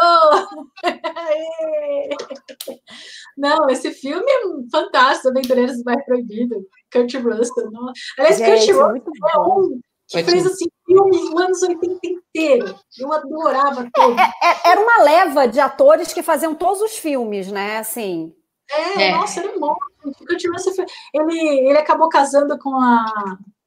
Ai, qual que é o nome dela? Ele fez vários filmes com ela. Ai, deixa, eu já, já lembro aqui o nome da mulher dele. A Gold Hall, lembra? A Gold Hall? Sim, lembro. Ah, eu acho que. Não, não, acho que era, eu acho que era, era Meg Ryan mesmo, no Top Gun. Não, não era, não era Gold Hall, não. Ela fez vários filmes com ele. E cadê aqui filmografia dele? Aqui, ele fez 45 filmes, olha isso. Nossa! Nossa. Eu não sabia que ele tinha feito tantos. Ó, a, o, cadê? Overboard, né? O Salto para a Felicidade, ele fez com a Meg Ryan em 87. Nossa, ele fez Guardiões da Galáxia. Tango e Cash, lembra de Tango e Cash? Tango e Cash. O Fuga de Nova York foi com ele. O Enigma do Outro Mundo foi com ele. É, deixa eu ver aqui os de, da, dos anos 80 dele que não está em ordem, né? Fuga de Los Angeles ele fez. Cadê? Nossa, ele fez, ele fez Elvis. Em 79 ele fez o filme do Elvis, foi o primeiro filme dele. Opa. Gente, ele está com quantos anos hoje? É que ele era criança quando ele fez o filme do Elvis. Aliás, ah. tem um ah. filme dele de 69, o computador de tênis. Ah, ele é de 51. Vim aqui ver. 51. Ele tem 69 anos já. Nossa. Gente, o Soldado do Futuro. Não, o Soldado do Futuro é de 98. Ele Mas tem o Exterminador do Futuro. O Exterminador do Futuro é anos 80, não é o primeiro? Acho que é. O Exterminador do Futuro é, é 91, não é? Ah, é 91? Mas não é com ele, Exterminador do Futuro. Não, não, não. É porque eu me lembrei. Você falou Exterminador aí, eu lembrei do Exterminador do Futuro. Não é com ele. Gente do céu, ele faz filme desde a década de, desde a década de 60. O dia que eu vi um filme do Elvis com ele, eu fiquei chocada. Meu Deus, eu continuo assim. Eu nem sabia que ele tinha feito tanto filme assim. É, a gente só lembra dos filmes dos anos 80 dele. É. E o último que ele fez foi Guardiões da Galáxia. Esse, o salto para felicidade, gente, eu não lembro, não lembrava que era essa tradução. Eu amava esse filme que ele fez com a Gold Hawn. Ele acabou se apaixonando e casou com ela e tem hoje a, a Kate Hudson, que é a filha dele, com ela, né? Que é linda, né? Maravilhosa. Ela é linda.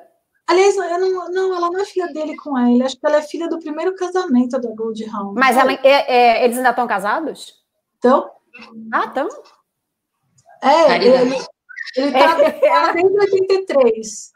Aí ele teve, a, de 79 a 83, ele ficou com a Season Hubley, e depois de 83 até hoje ele está com a Gold Hound. Fofocas de Hollywood. Fofocas de Hollywood, é, é muito legal, né, ver essas coisas.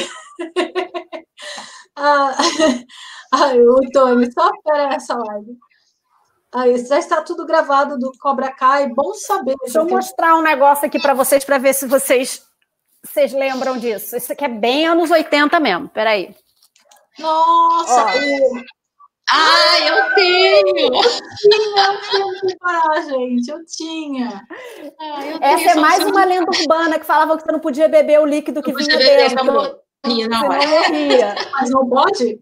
Não a menor ideia, eu que não vou arriscar, né? Pra mim, eu acho que isso é tinta, por isso que eu nunca bebi. Eu achava que eu ia morrer com, engolindo chiclete plock, eu, com isso aqui eu tinha certeza, que era um passo para abismo. Eu, pra mim, eu sempre achei que isso era tinta, por isso que eu nunca abri, mesmo porque se eu fosse, se fosse Coca-Cola hoje, eu acho que também não ia estar tá boa, não. Eu acho que isso aí é bom. A gente juntava tampinha para trocar, né? Nossa, Era isso. Muita. E ó, o ioiô. Ioiô! Eu não sei onde foi parar, gente. Ai. Minha mãe eu sempre teve costume de jogar as coisas fora escondida né? Porque eu sempre guardo tudo. Aí ela, de vez em quando, ela ia fazer uma limpeza nos meus armários enquanto eu estava na escola, ou então quando eu estava na faculdade, ela ia lá, limpava, fazia a rapa, tirava todo o grosso, eu não percebia que ela jogava fora, né? Obviamente, porque eu sou muito desligada. Você só ia ver depois, né? Onde é que tá? Não sei. Não faço ideia. Mãe, não faço ideia. Aquilo, né? Ah, lá, joguei fora. Ah! Não faço ideia, não sei, não sei, não sei. Oh, o Rafa tá falando que ontem ele assistiu Warrior, Warriors. Warriors. Warriors. Ah, eu acho que eu lembro desse filme. Peraí, eu deixa eu ver aqui. Eu assisti esse filme. É, o nome do meio estranho. Esse filme, e é antigo, né? Eu assisti acho que outro dia. Não, outro dia não, acho que esse ano, em algum lugar. Em português chama Os Selvagens da Noite. Uhum é, Selvagens da Noite.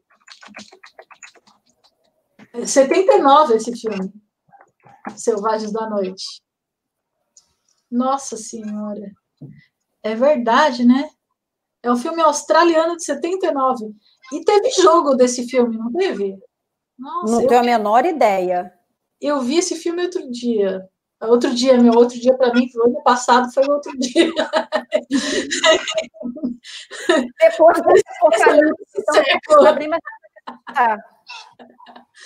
Nossa, Thundercats, lembra? Ilha da Fantasia, Panteras. Era uma só ilimitada, nossa, eu adorava. Thundercats, Thundercats a gente tinha Thundercats, tinha He-Man, She-Ra. Caverna do Dragão, minha paixão. Dragão. Caverna do Dragão. Eu gostava muito, mas é só menina que provavelmente vai lembrar que era Jane as hologramas que passavam. As hologramas. Nossa, gente, eu era louca por esse desenho. Só para você ter uma noção, eu lembro até hoje, eu tinha 14 anos, aí eu assistia, a Jane passava no SBT, era a única coisa que eu assistia no SBT, eu sempre fui Globo, né? Sempre assisti Globo. E é, é, só que eu colocava no SBT às 11 horas da noite para assistir Jane as hologramas, porque eu desenhava. Então, eu fazia, montava história em quadrinho com toda, eu pegava, desenhava as gêmeas, hologramas, eu pegava a história do da, da televisão e eu incrementava com fazia um crossover com o New Kids on the Block. Como... eu era fã do New Kids on the Block, aí eu fazia que elas eram cantoras, então eu falava que elas se que as duas bandas se juntavam e faziam um, um tour juntos. Né? E aí eu misturava os episódios da televisão com, as bandas, e aí fazia vai, uns triângulos amorosos lá no meio, e ficava aquela loucura. Eu acho que eu era muito criativa. Eu ia falar isso, você era muito criativa. É muito. Hoje em dia, eu eu acabei passei a trabalhar, né, como eu sou designer, né, então sempre trabalhei nessa área, mas às vezes eu acho que naquela época eu era até mais criativa do que eu sou hoje, porque nossa, gente do céu, eu lia eu via desenho, eu desenhava, eu, lia, eu colecionava história em quadrinho, eu tinha mais de mil é, HQs em casa. Né? Só que eu, eu me mudei aqui para apartamento e eu tive que me desfazer. Nossa, mil? Você vendeu, né? Eu vendi a preço de banana. Foram mais de mil revistas por 300 reais. Que isso! Sim. Eu tinha revista de 79. Tinha HE, porque assim, eu não apenas colecionei, eu comecei a colecionar no começo dos anos 90 foi eu estava na escola, comecinho dos anos 90. Aí eu comecei a comprar revista antiga também cedo. Então, assim, eu tinha X-Men 1, 2, 3, 4, 5, né? eu tinha Homem-Aranha 1, 2, 3, todos de formatinho pequenininho, eu tinha todas. Coleção completa de Wolverine, coleção completa de X-Men, coleção completa. Silvia, e você vendeu isso tudo por 300 reais? Você vendeu barato. Muito barato. Muito, foi de graça. Tipo, graphic novel. Eu tinha graphic novel. Eu tinha Cabelo das Trevas. fazer igual a freira.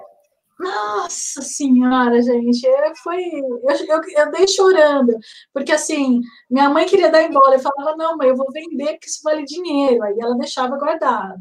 Né? Aí, quando eu fui mudar, ela falou: Cíntia, você não vai deixar isso aqui, você vai levar. Só que, ó, você vai ter que se desfazer, porque não cabe no apartamento. E aí foi chegando a hora de mudar o apartamento, eu não tinha conseguido vender, porque era muita coisa. Tinha que catalogar tudo. calma para vender, né? Aqui, ó. Uma pergunta: vocês acham que essa leva de nostalgia no mundo com a volta das referências, os Karate Kid, Tokusatsu, filmes, reboots, é por causa da falta de qualidade das produções de hoje? Olha, Tony, eu acho que sim, viu? Assim, não que não tenha qualidade as coisas de hoje, mas eu acho que a criatividade ela vai sendo meio que vai, as coisas acabam banalizando, as pessoas vão fazendo e fazendo e fazendo e fazendo e fazendo. Chega uma hora que não tem mais aquela. Eu acho que assim, nos anos 80 era tudo mais original, assim, mais. É a criatividade era. É que agora a nostalgia virou moda, né? Então as pessoas começaram a relembrar e começaram a reviver essa fase mágica que era nos anos 80.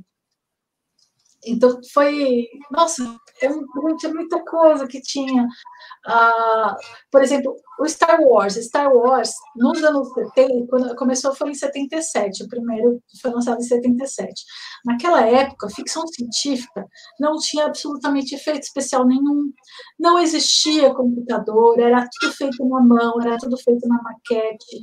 Né? Uh, ninguém entendia nada de efeito especial naquela época, era tudo Flash Gordon. Era muito, muito, muito. Bora a trilha sonora do Queen, né? aquela trilha sonora. Mas era muito trash. E, e, assim, eram coisas que, que você via que ele mudaram. Eu acho que no caso de Star Wars, o que é mais. Um... Nossa. Deixa eu só terminar e já falo para você, Rafa que é, no caso é, o Star Wars, ele, eu acho que o mais mágico dele não é nem a história que é super complexa, não é nem a nostalgia, mas foi a, a mudança de fase que trouxe para a época, que foi uma revolução. Toda aquela parte de, de efeito especial, de maquete. Eu tinha um livro em casa que era do meu pai. Ele era dessa grossura, chamava é, ILM, Industrial Light Magic. Ele tinha todos os filmes que foram criados pela ILM, que é aquela associação do George Lucas com o Spielberg, o Spielberg que tinha todos os filmes com fotos do cenário, de como foi feito, de como foi montado, das miniaturas, tudo por trás das câmeras. Então, assim, era uma coisa tão incrível, tão diferente de tudo que já tinha sido feito na, na vida, na época, na história do cinema. Eu acho que isso que foi mais marcante no Star Wars. Né? Que hoje em dia é tudo, todo efeito especial, computador, todo mundo faz. Mas muito fácil, né? É tudo muito fácil, mas naquela época não existia. É. Eles criaram, eles inventaram a maneira de fazer cenário, eles inventaram a maneira de fazer o, as coisas voarem, eles inventaram os efeitos especiais. Né? Eu acho que é isso que eu mais gosto no caso de Star Wars, muito mais do que a magia da, da, das histórias, muito mais do que qualquer outra coisa. É o que mais me faz gostar de Star Wars foi essa, essa grande passo na história do cinema. Né? Então, assim, eu tenho uma, uma paixão por essa coisa do Star Wars. Eu não sou nem tão apaixonada, enlouquecida pelas histórias, por isso aqui. Mas é porque, para mim, o Star Wars representou um marco na história do cinema. E, para mim, o cinema é muito importante. Tipo, o cinema é muito importante na minha vida. Né? O cinema, filme, TV, eu vi, eu nasci, cresci assistindo filme. Então acho que foi pra, por isso que foi tão importante para mim o, o, Star Wars. Muito mais do que história, qualquer coisa. Mas é uma, para mim Star Wars é um símbolo de uma época boa, de uma fase boa, de uma mudança. É símbolo da, da cultura pop. Né? Não que eu acho que, é, claro, provavelmente alguns amigos nerds vão me jogar pedra se eu falar que Star Wars não é tanta. Eu prefiro, eu prefiro Star Trek, porque nós já tivemos essa discussão antes. E não, claro, né, você prefere Star Wars, mas é aquela coisa, sempre vai ser, sempre vai ter o que prefere Star Wars, sempre vai ter o que prefere Star Trek. Eu acho que assim, Star Trek. Marvel é... ou DC, né? É, Marvel ou DC, aquela eterna briga entre. Eu, para mim, eu, eu prefiro. Xbox ou PlayStation? Xbox ou PlayStation. É, são aquelas coisas. É, porque, política e religião, você é. PlayStation, Xbox, Star Wars, Senhor dos Anéis, sabe? o Harry Potter, umas coisas mais ou menos assim. Sempre vai ter essas brigas no mundo da cultura nerd. Mas às vezes eu me sinto, eu me pego falando para Carol, né? A Carol tem 15 hoje em dia. Eu me pego falando assim para ela, ai, porque no meu tempo, aquela frase de, de mãe que a gente escutava, né? Porque no meu tempo as músicas eram muito melhores meu tempo, os filmes eram muito melhores. Eu não sei, assim, pegando ela, a gente sempre, aqui em casa a gente gosta muito de cinema também. Uhum. A gente sempre vai ao cinema, a gente está sempre assistindo filme, sempre assistindo série. Eu, não, eu tô tentando lembrar de um filme agora dela de infância, sem ser Disney, né? Uma, uma, uma cultura pop fora desenho, essas coisas de Disney, que seja tão marcante para a gente como foram Goonies, eu não, eu não, não, não consigo pensar assim. Hoje em dia essas coisas não são mais tão marcantes quanto. Não, é. pois é, não hoje é. Em dia, hoje em dia tudo virou meio que pastelaria, digamos assim, né? É tu, a fórmula, todo cinema, todo filme é usado a mesma fórmula pop. É, as coisas são voltadas para você aprender, é, para você gostar. Tipo, ah, o público gosta disso, então vamos fazer isso. Né? As pessoas não fazem, não tentam fazer uma coisa diferente, nem, por exemplo, foi Matrix. Matrix também foi um marco, nunca Sim. ninguém tinha feito aquele tipo de efeito especial. E a, aquela história, Matrix 1, teve uma história fantástica, que era aquela parte de tipo das duas pílulas, né? De, das pílulas. Você prefere ver a realidade ou prefere ver né, continuar no mundo da fantasia. A gente estava discutindo isso aqui em casa no outro dia. Se preferia continuar na Matrix sem saber de nada é, ou você prefere ou enfrentar as máquinas na sua vida e descobrir a verdade. É. Você vai ser, você descobrir a verdade, talvez se arrependa e você nunca mais seja a mesma Pois é, nunca mais. É, então, mais ou menos isso. Foi, porque é muito filosófico. Matrix é um filme do, é. do de novo, acho que 90, 92, né? Não, eu acho não, que por aí. Não, foi, não, eu estava me informando quando saiu a Matrix. Acho que foi 2000, 99 ou 2000. Matrix foi mais ou menos nessa época. Eu me formei em 2000, tinha um, um TCC que estava saindo dessa época, então acho que foi mais ou menos dessa fase. E estão fazendo quatro, né? Estão fazendo quatro? 99, Matrix. 99. Então, Matrix, assim, eu gostei muito do primeiro, os outros dois. Eu, eu também não, só gostei do primeiro. Eu fiquei, eu tava, fiquei tão empolgada quando eu vi o primeiro que eu achava que, na verdade, eles iam, ia ser um looping de computador, eu achava que eles iam fechar que ia voltar para o começo. Eu achava que o final do terceiro seria o começo do primeiro. Mas não foi. Aí eu falei, ah. É, eu também gostei mais. E o terceiro foi o que eu menos gostei. O terceiro eu nem lembro direito, porque eu fui assistir no cinema, estava acompanhada. Você estava você não estava muito interessada no filme, né? Deixa pra lá. Então, a pergunta do Rafa, né?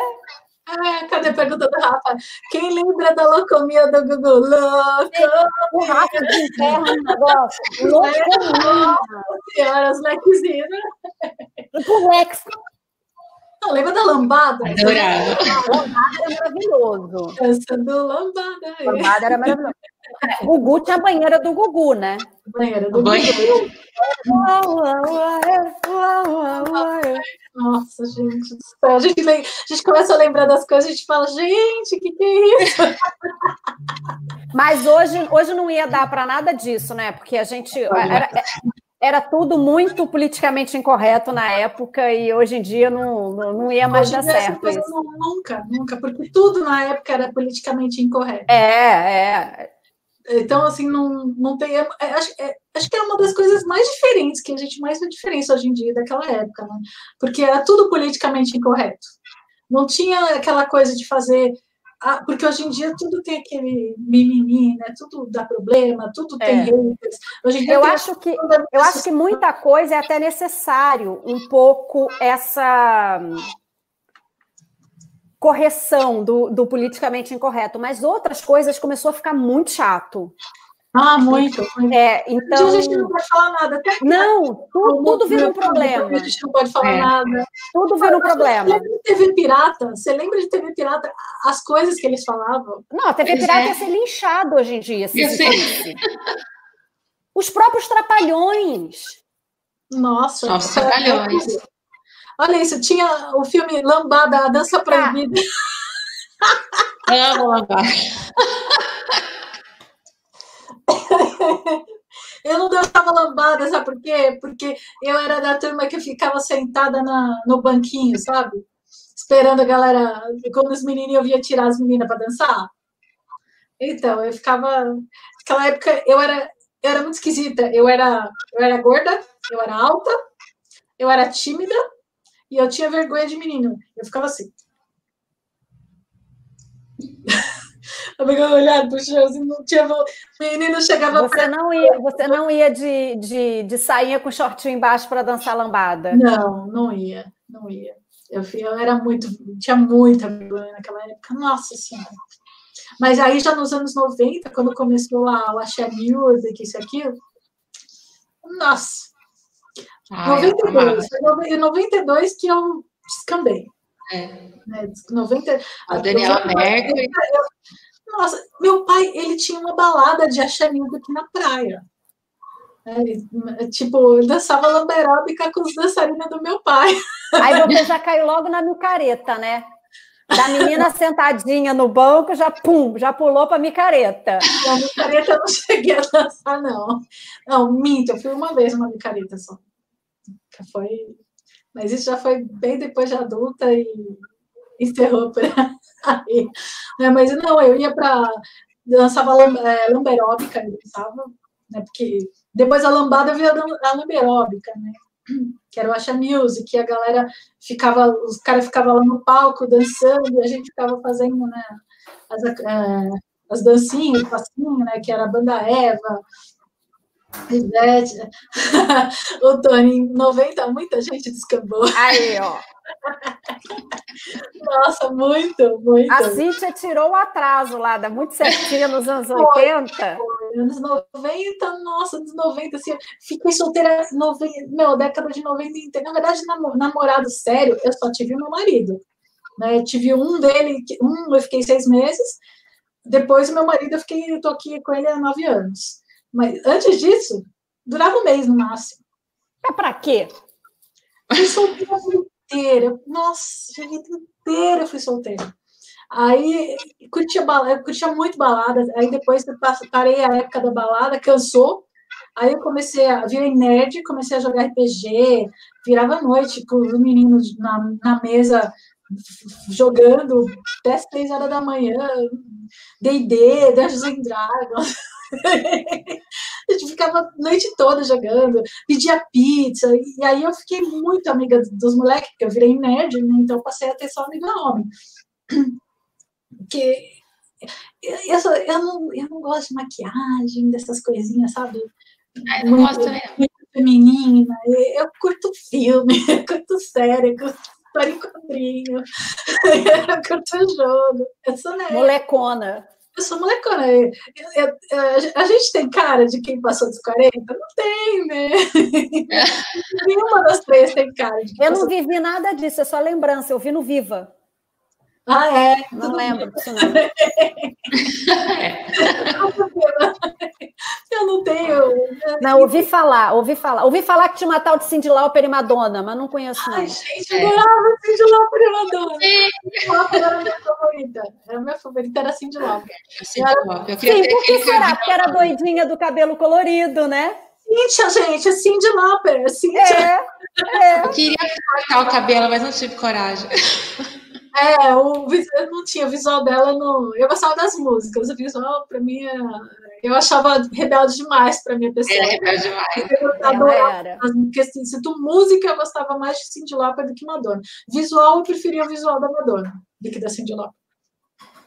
É, mas aí, na verdade, eu sempre fui assim, eu nunca mudei. Assim, acho que a maior mudança que eu fiz no meu cabelo foi essa mecha azul. Tá vendo? Hoje você tá tipo super Cindy Lauper. É. é verdade, é verdade. Eu, assim, desde a minha adolescência, eu nunca tinha tido coragem de pintar o cabelo, nunca tinha tido coragem de fazer um monte de coisa. Aí, depois de muitos anos, eu falei, ah, não, quer saber? Eu comecei a...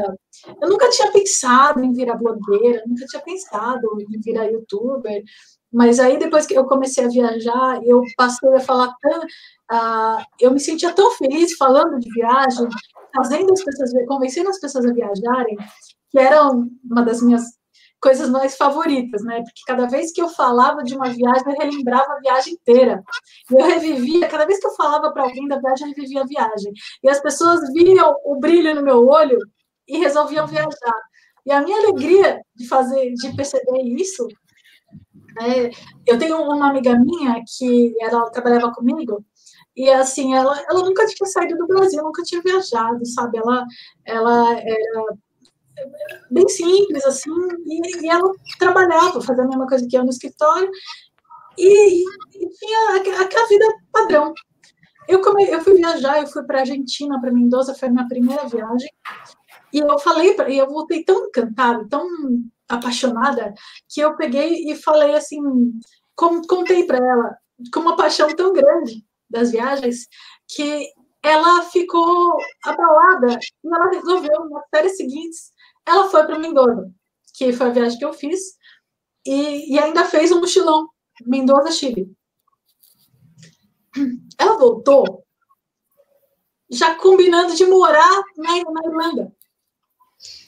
Então, assim, ela mudou tanto que abriu os horizontes dela. E, e aí ela morou um ano na Irlanda, depois ela passou, fez um tour pela Europa inteira, né? Que, que assim, eles tinham juntado dinheiro, né? Trabalhando lá na Irlanda, e aí só que o dinheiro para renovação de visto era o, pre, o valor que eles tinham guardado. Então, claro, ou a gente renova e fica sem mais nada, passa a guardar de novo para renovar de novo, ou a gente pega esse dinheiro e dá um, faz um mochilão na Europa. Fizeram mochilão na Europa, voltaram para o Brasil, agora estão morando em Portugal. E, gente, Será que ela teria tido coragem de, de fazer tudo que ela fez se eu não tivesse falado aquilo para ela? Aí, aí hoje eu, eu, falo, gente, será que eu consegui mudar, mudar a vida de uma pessoa para melhor assim, só de falar? E ela foi uma das pessoas que me convenceu a virar blogueira.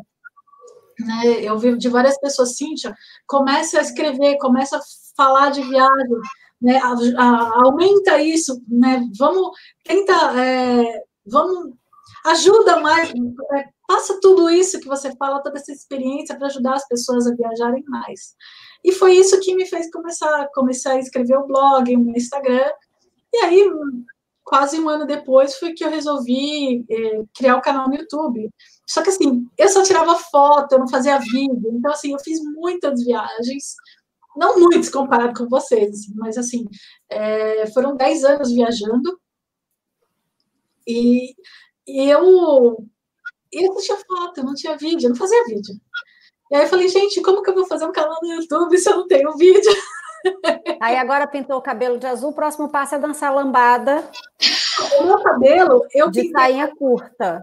Eu pintei o cabelo azul, assim, não só porque eu amo azul e eu sei, eu acho muito bonito cabelo azul, só que eu nunca tinha coragem, né? E eu falava, ah, comigo não combina e tal. Só que aí, depois que eu virei youtuber, minha mente mudou.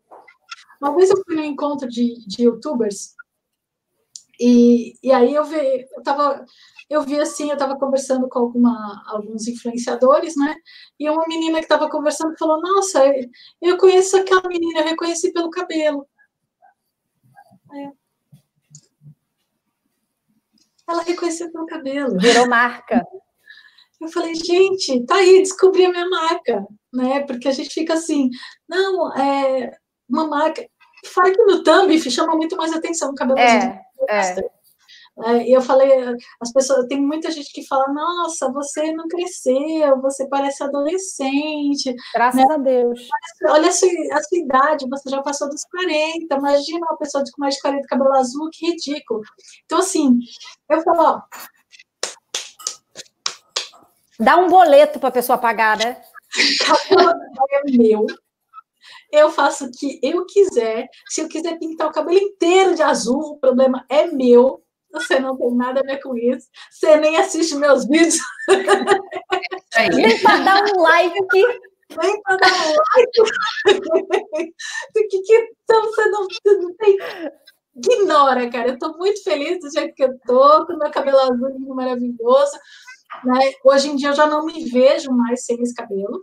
Né? Não consigo mais me ver de cabelo castanho, por mais que eu tenha fotos daquela época. Hoje em dia eu me olho no espelho e, eu me sinto azul. Praticamente é. um Smurf. Ah, eu acho lindo, gente. Eu acho que combinou tanto comigo. Eu acho também combinou. Então, não, não tem nada a ver.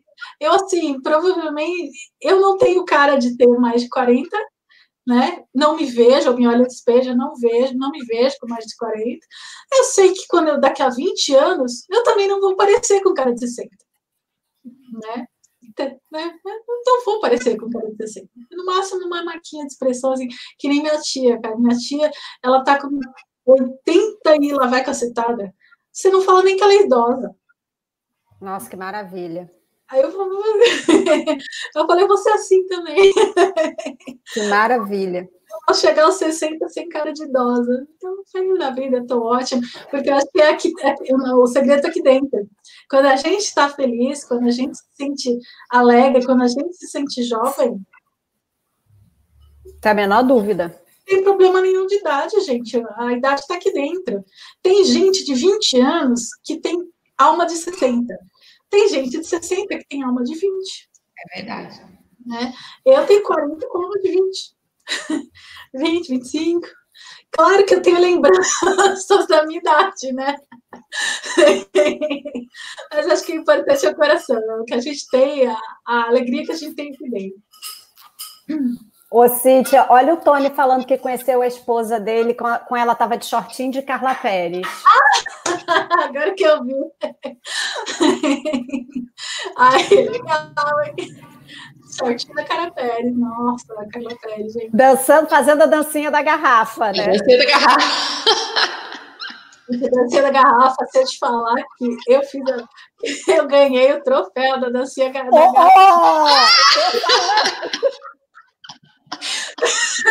Eu ganhei o troféu. Eu ganhei Altas revelações. Altas revelações.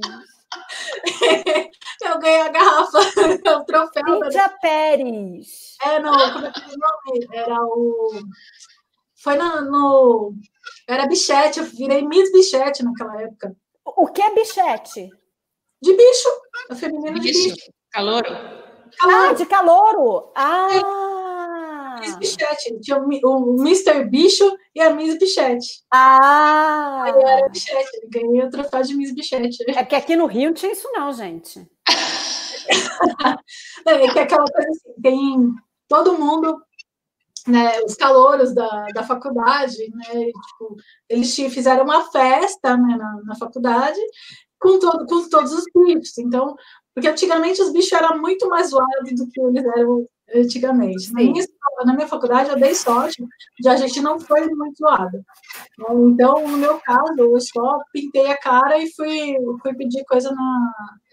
Fui pedir dinheiro. No sinal. No sinal, é. Foi o, a minha negócio. Os meninos é. já, já cortaram o cabelo. Né? É, raspa o cabelo, né? É, Mas para mim, no meu caso, eu só pedi dinheiro no farol para poder tomar cerveja com a galera. É, lá, lá, na minha faculdade foi assim também. É.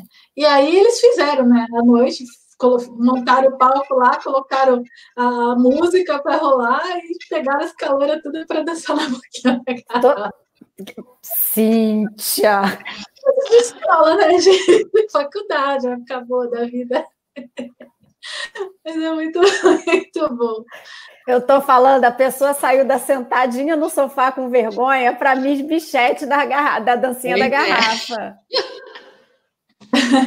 o Rafa tá falando, eu tenho 36 e jogo videogame. Olha, eu tenho 43 e eu, eu jogo no celular, eu jogo videogame até hoje, todo dia. Meu marido, ele tem 38 é, tem 38. e ele também joga todo santo dia. Ele não fica um dia sem jogar videogame.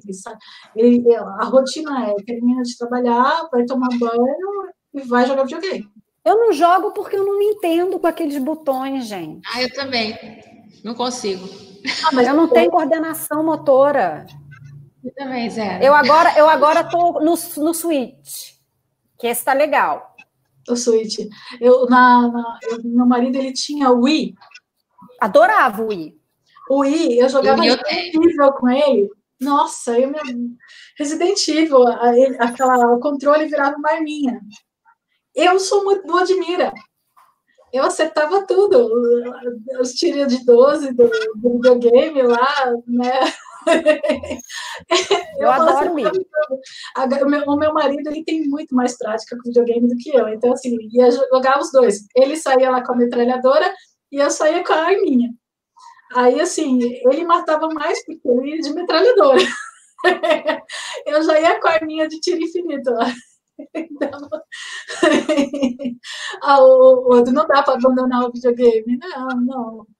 Eu, eu jogava, quando eu estava namorando com ele, a gente jogava junto. Né? Jogava jogo de dois tal. Mas como ele gosta mais de videogame do que eu, e eu já gosto mais de filme do que ele. Então a gente fica mais um meio a meio. Uhum. Eu, gosto, eu gosto de videogame e gosto de, de filme. Ele gosta de videogame e gosta de filme. Só que ele gosta mais de game e eu gosto mais de filme. Né? Então, eu, eu, eu morro de vontade de jogar videogame de novo, mas a gente tem tanta coisa para fazer.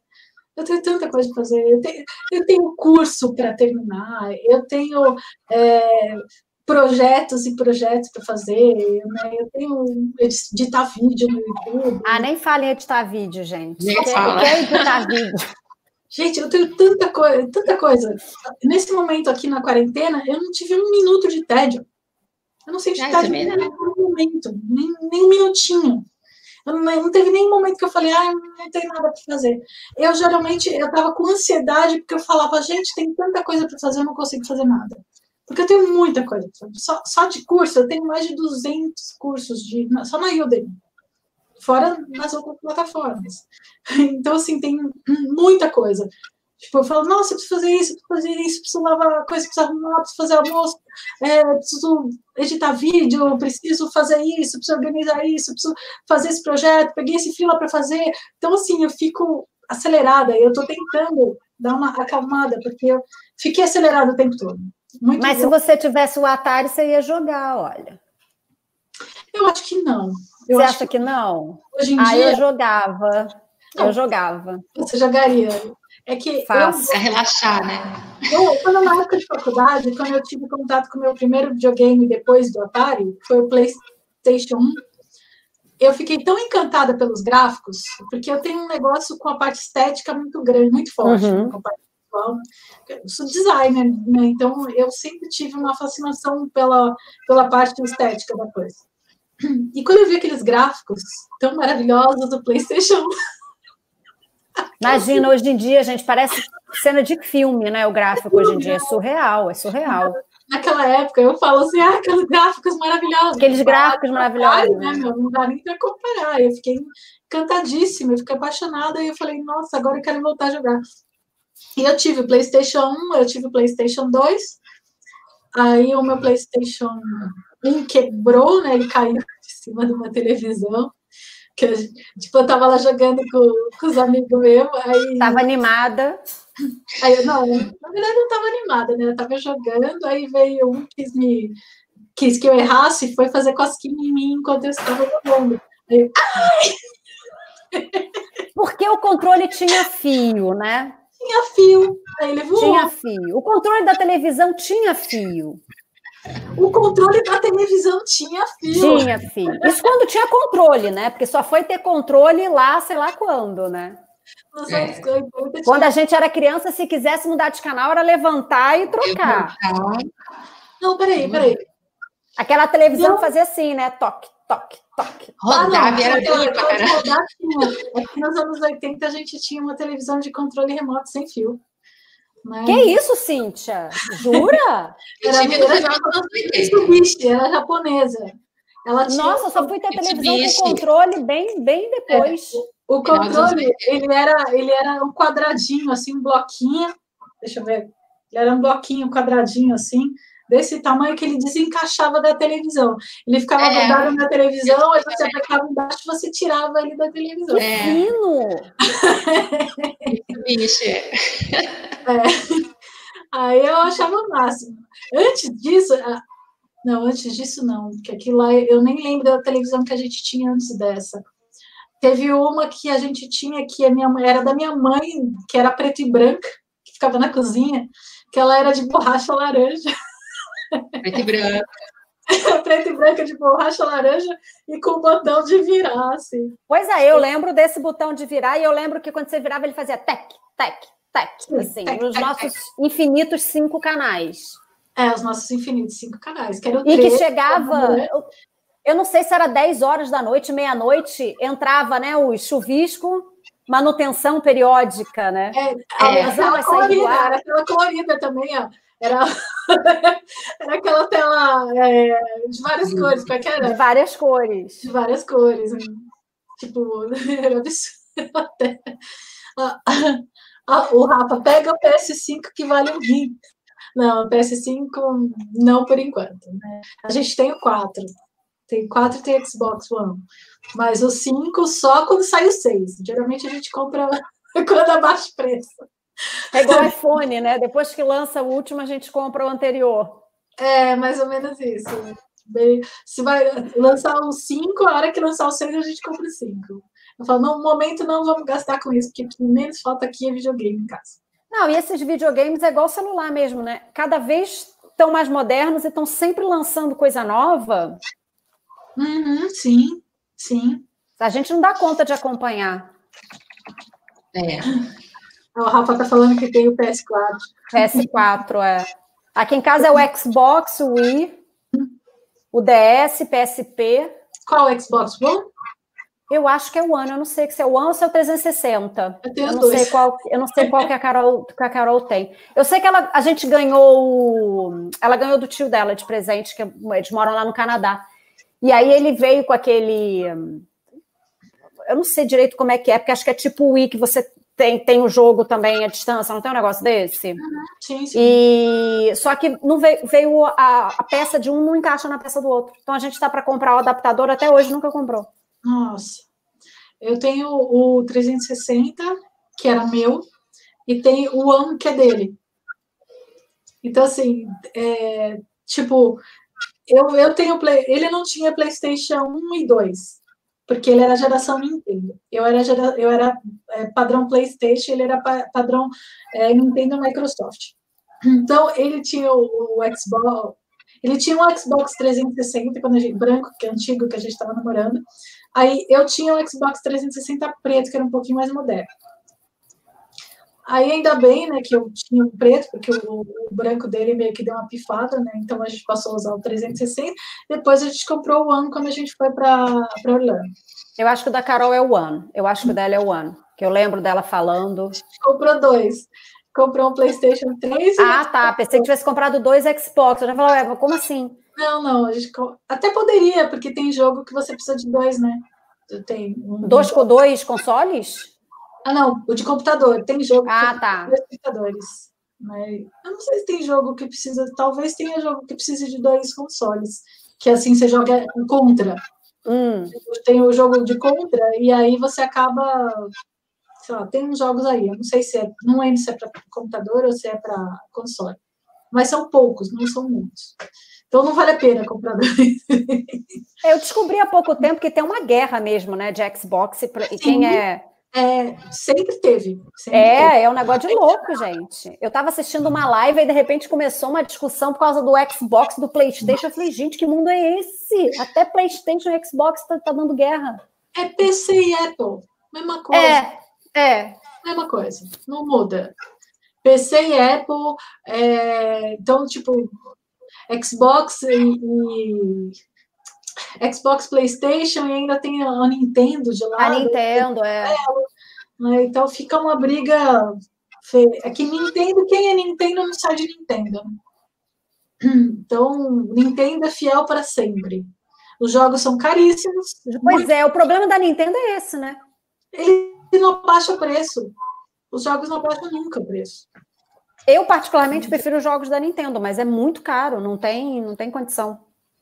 Ah, em casa a gente tem de tudo. E eu, eu, eu, como não jogo quase, então, para mim, é, aqui a gente tem jogo para uma geração inteira. Steam, sabe Steam, jogo de computador? Meu pai, meu pai, meu marido, tem mais de, deve ter uns mil jogos, mais ou menos. Ele fala, Caramba. que, ele fala que ele não vai conseguir viver o suficiente para jogar todos os jogos que ele comprou. E por falar em computador, nosso computador lá na época. Você compra jogo por um dólar, dois dólares, é. então você vai colecionando. Na época, o nosso computador era aquele DO, é, DOS, não era DOS? Aquele que parecia as coisinhas verdinhas? Eu tive o TK. Aquele computador que aparece com a letrinha verde? Com a, com a letrinha verde.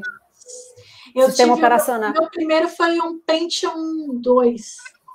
Ah, você já é mais moderna. Eu tive, já. É, eu tive o meu computador em casa só na faculdade que eu fui ter, mas esse, eu lembro que eu fazia trabalho na casa de uma amiga que ela tinha morado em Los Angeles, então, tipo assim, era o máximo, porque ela tinha um computador em casa, a gente ia fazer trabalho na casa dela. E era aquela impressora matricial, né? Eu tive computador em casa, desde cedo. Nossa, eu lembro da impressora matricial. Quando eu fiz estágio na prefeitura, eu tinha, tinha lá uma matricial que era aquele barulho o dia inteiro. O dia inteiro. A bicha eu, demorava uma ficava no meu quarto. Essa matricial ficava no meu quarto. Aí e eu imprimi os trabalhos de madrugada, né? Aí um dia a vizinha comentou com a minha mãe assim: Acho que tem rato aí no, na sua casa, que de noite eu fico ouvindo uns. Era impressora.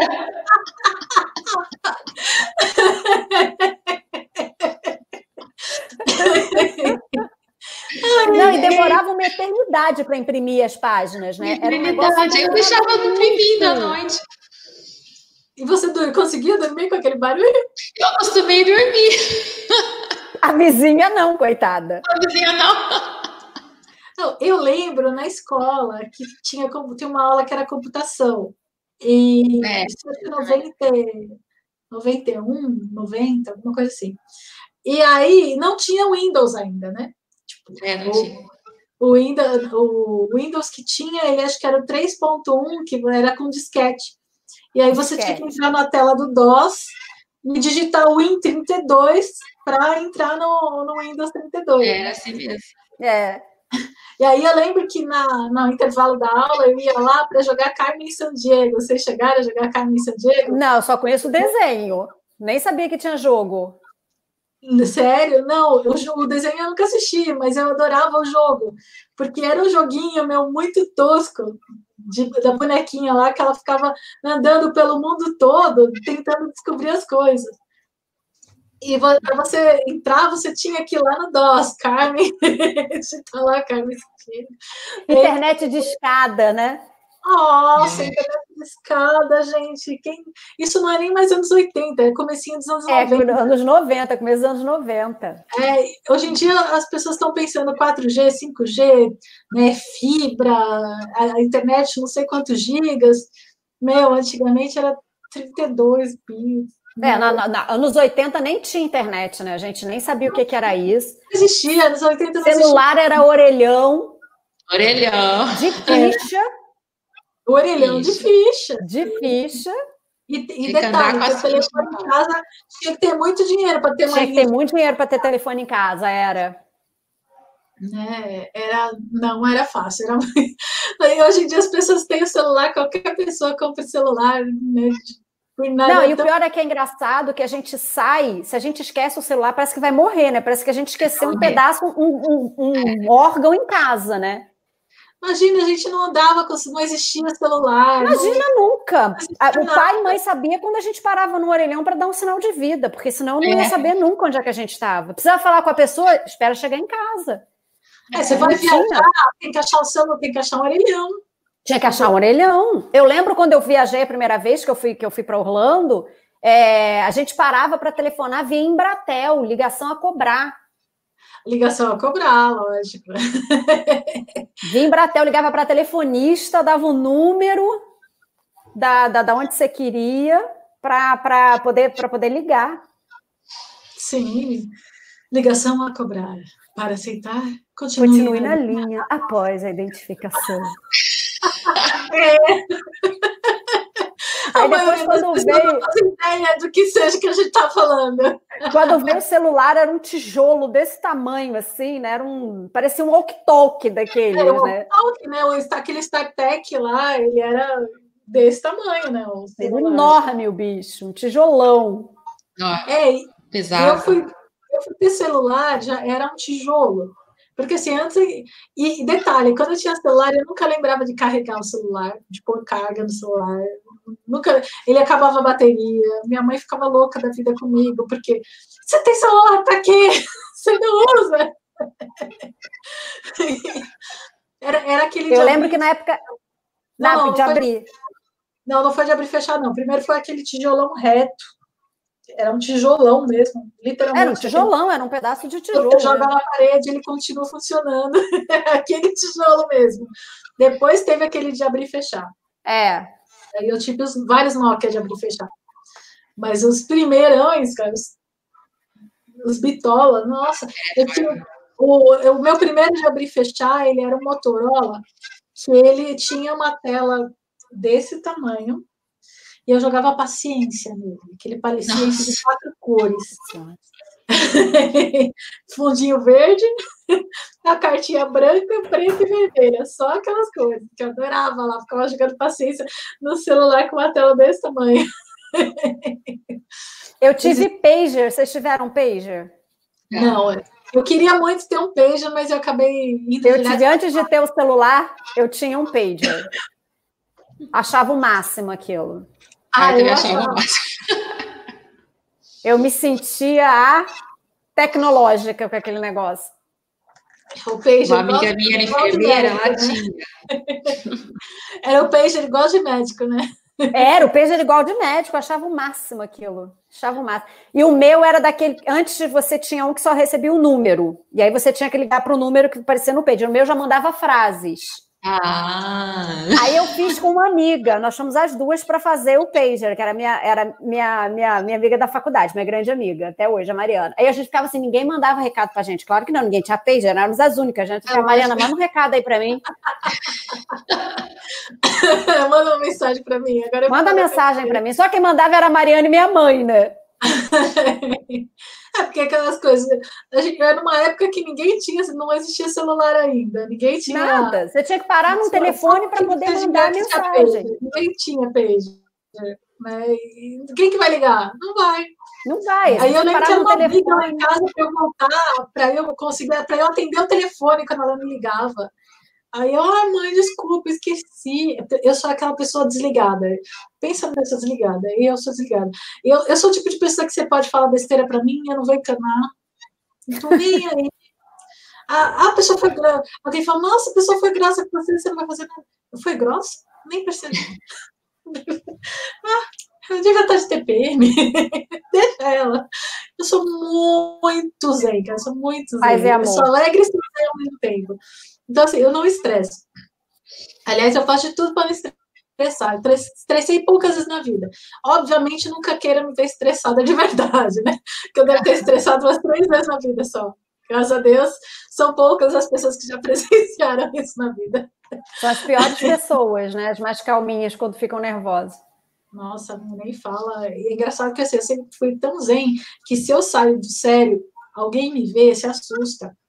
Porque as pessoas estão, não porque é uma coisa assim assustadora, mas porque as pessoas estão acostumadas a viver tranquilas. Ah, comigo é assim também. Quando eu fico nervosa, nossa, Aline, você tá tão brava. A Aline tem cara de ser calminha. Eu é, você tem cara de ser muito lenta, muito, muito boazinha, muito boa. É, eu sou muito de boa. Graças a Deus casei com um homem de boa também, então a gente é de boa junto e, e feliz, e contente, alegre e paz de espírito. Isso é bom. A minha, a minha paz ninguém me tira. Só ansiedade. A ansiedade tira a minha paz de é, espírito. É, é. Mas aí o problema é meu comigo mesmo. Mas é. só, tá, só, já, só já ser da paz e não se estressar já é um, uma grande coisa. Ah, é. Eu consigo, eu me sinto feliz é, desse jeito, assim. Eu pago para não entrar numa briga. Sou aquele tipo de pessoa que eu evito briga a todo custo. Não, não, mas não Melhor coisa. Menos a do menino da escola, né? É. Sim, sim. Teve algumas vezes que eu estourei, na, acho que umas, eu estourei umas três vezes na vida. Teve uma vez que foi por causa de. Isso não tem nada a ver com os 80, não sei por que eu estou falando isso, né? Mas é, teve uma vez que eu tive um problema com a, com uma, a rede telefônica, não vou falar qual, né, qual operadora, mas eu tinha um plano família, e, e aí, de repente. E aí, assim, eu tinha 300 minutos por mês para gastar. Acabava sempre sobrando uns 50 reais, mais ou menos, de crédito. E aí uma a anta, é, eu vou falar, eu fui anta, eu fui é, ingênua ao extremo. Uma amiga minha, amiga, uma conhecida, né, amiga recente, estava é, querendo comprar um celular pré-pago, tipo, para uma continha de 50 reais. Falei, nossa, isso é exatamente o que está sobrando da minha. E eu tinha direito a três aparelhos né, que era plano família. Falei, ah, eu te deixo um aparelho e você me paga 50 reais por mês, que você iria pagar para a operadora, você paga para mim. Pergunta se deu certo. Claro que não. Subitamente, ela começou a gastar uns 300 minutos. Exatamente. E tudo que eu gastava ia além dos 300. E era cobrada a parte e era uma fortuna um minuto. Nossa Senhora, eu fui, eu fui tão enganada nossa, e assim, e eu fui trouxa, e eu percebi isso meses depois. Ela nem estava me pagando. Nunca verifiquei se ela estava me pagando ou não. Nem os 50 reais. É. E aí, na hora que eu comecei a perceber que eu estava escrito idiota na minha testa, eu comecei a ficar tão nervosa. Né? Eu falei, não, vou na Claro para separar as, as duas contas do telefone né? Aí eu falava, falava para ela, não, vamos lá, porque a gente vai separar esse telefone, que não sei das contas. Aí demorou para a gente conseguir juntar as duas para ir, aí eu fui. Aí falaram, ah, você não pode separar porque está em período de carência. Eu falei, como assim? Ah, não pode. Não, mas antes de falar que não podia, falar, eu fui primeiro, aí falou, ah, não pode porque ela não está aqui. Eu falei, mas eu sou dona da linha. É. Ah, não pode. Aí tá. Aí depois, uma outra vez, eu fui, mais algumas semanas depois, eu fui na loja e falou: agora vai, é, agora vamos junto. Cheguei lá, ah, não pode estar em período de carência. Como assim? Por que, que não falou da primeira vez? Né? Depois de uma hora de espera na loja. Cada uma é mais de uma hora de espera de fila. Aí tá, tudo bem. Aí eu falei, o que, que eu faço agora? Tal. Ah, não, você tem que ir na loja tal. Aí fui lá. No final, resumindo, foram mais de oito vezes até chegar. Caramba!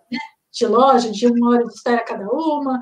E eu cada vez ficando mais nervosa, mais nervosa. No final, eu fui lá para uma atriz, né, para uma loja grande que tinha, onde tinha aqui pessoalmente. E eu já azul, porque já fazia um ano que eu estava pagando quase 500 reais de conta de telefone por causa da Jota, né? E, tipo, fiquei, fiz empréstimo do banco para conseguir pagar, porque eu não conseguia passar, pagar o cartão de crédito e o celular ao mesmo tempo. E ela te dava alguma justificativa que não estava pagando? Não, falava que estava, né? Mas é, já dava, velho, velho, né? ela também me enrolou que nem operadora. Aí chegou no final, eu já estava num nível de, de, nervoso tão grande que eu fui com um amigo meu que ele era segurança. Ainda bem, porque senão eu tinha matado alguém. Porque eu fui lá para separar a linha. Aí o meu era plano 300 e ela ia pegar um plano 100, né? Ia separar. Detalhe, eu tinha dado o celular para ela e ela, sem falar comigo, ela trocou o celular, pegou e deu o celular que eu dei para ela para uma pessoa e a outra pessoa deu para. Né? Detalhe. Eu nunca mais falei com mulher, lógico. Óbvio. óbvio, mais que óbvio. Mas é, eu fui com, meu, com meu amigo, a gente se encontrou lá e falei, meu, você vai comigo porque eu não quero fazer besteira, né? Então, ele foi comigo, ainda bem que ele foi, que ele conseguiu me segurar, né? Na hora que a, a atendente fez a merda, de colocou eu como plano 100 e ela como plano 300. Ou seja, a minha conta estava vindo 500 por causa de minuto extra. Imagina se fosse plano 100. Né? Eu falei, Sofia, você vai, você vai me eu vou te processar, sua desgraçada. Assim, meu, eu abri um berreiro como eu nunca tinha feito na minha vida. Eu abri um berreiro na loja, eu quase pulei em cima do balcão para pegar o pescoço da mulher. Você não faz ideia, eu virei o capeta. E a gente Aí, nem lá para filmar isso, hein? É, nossa.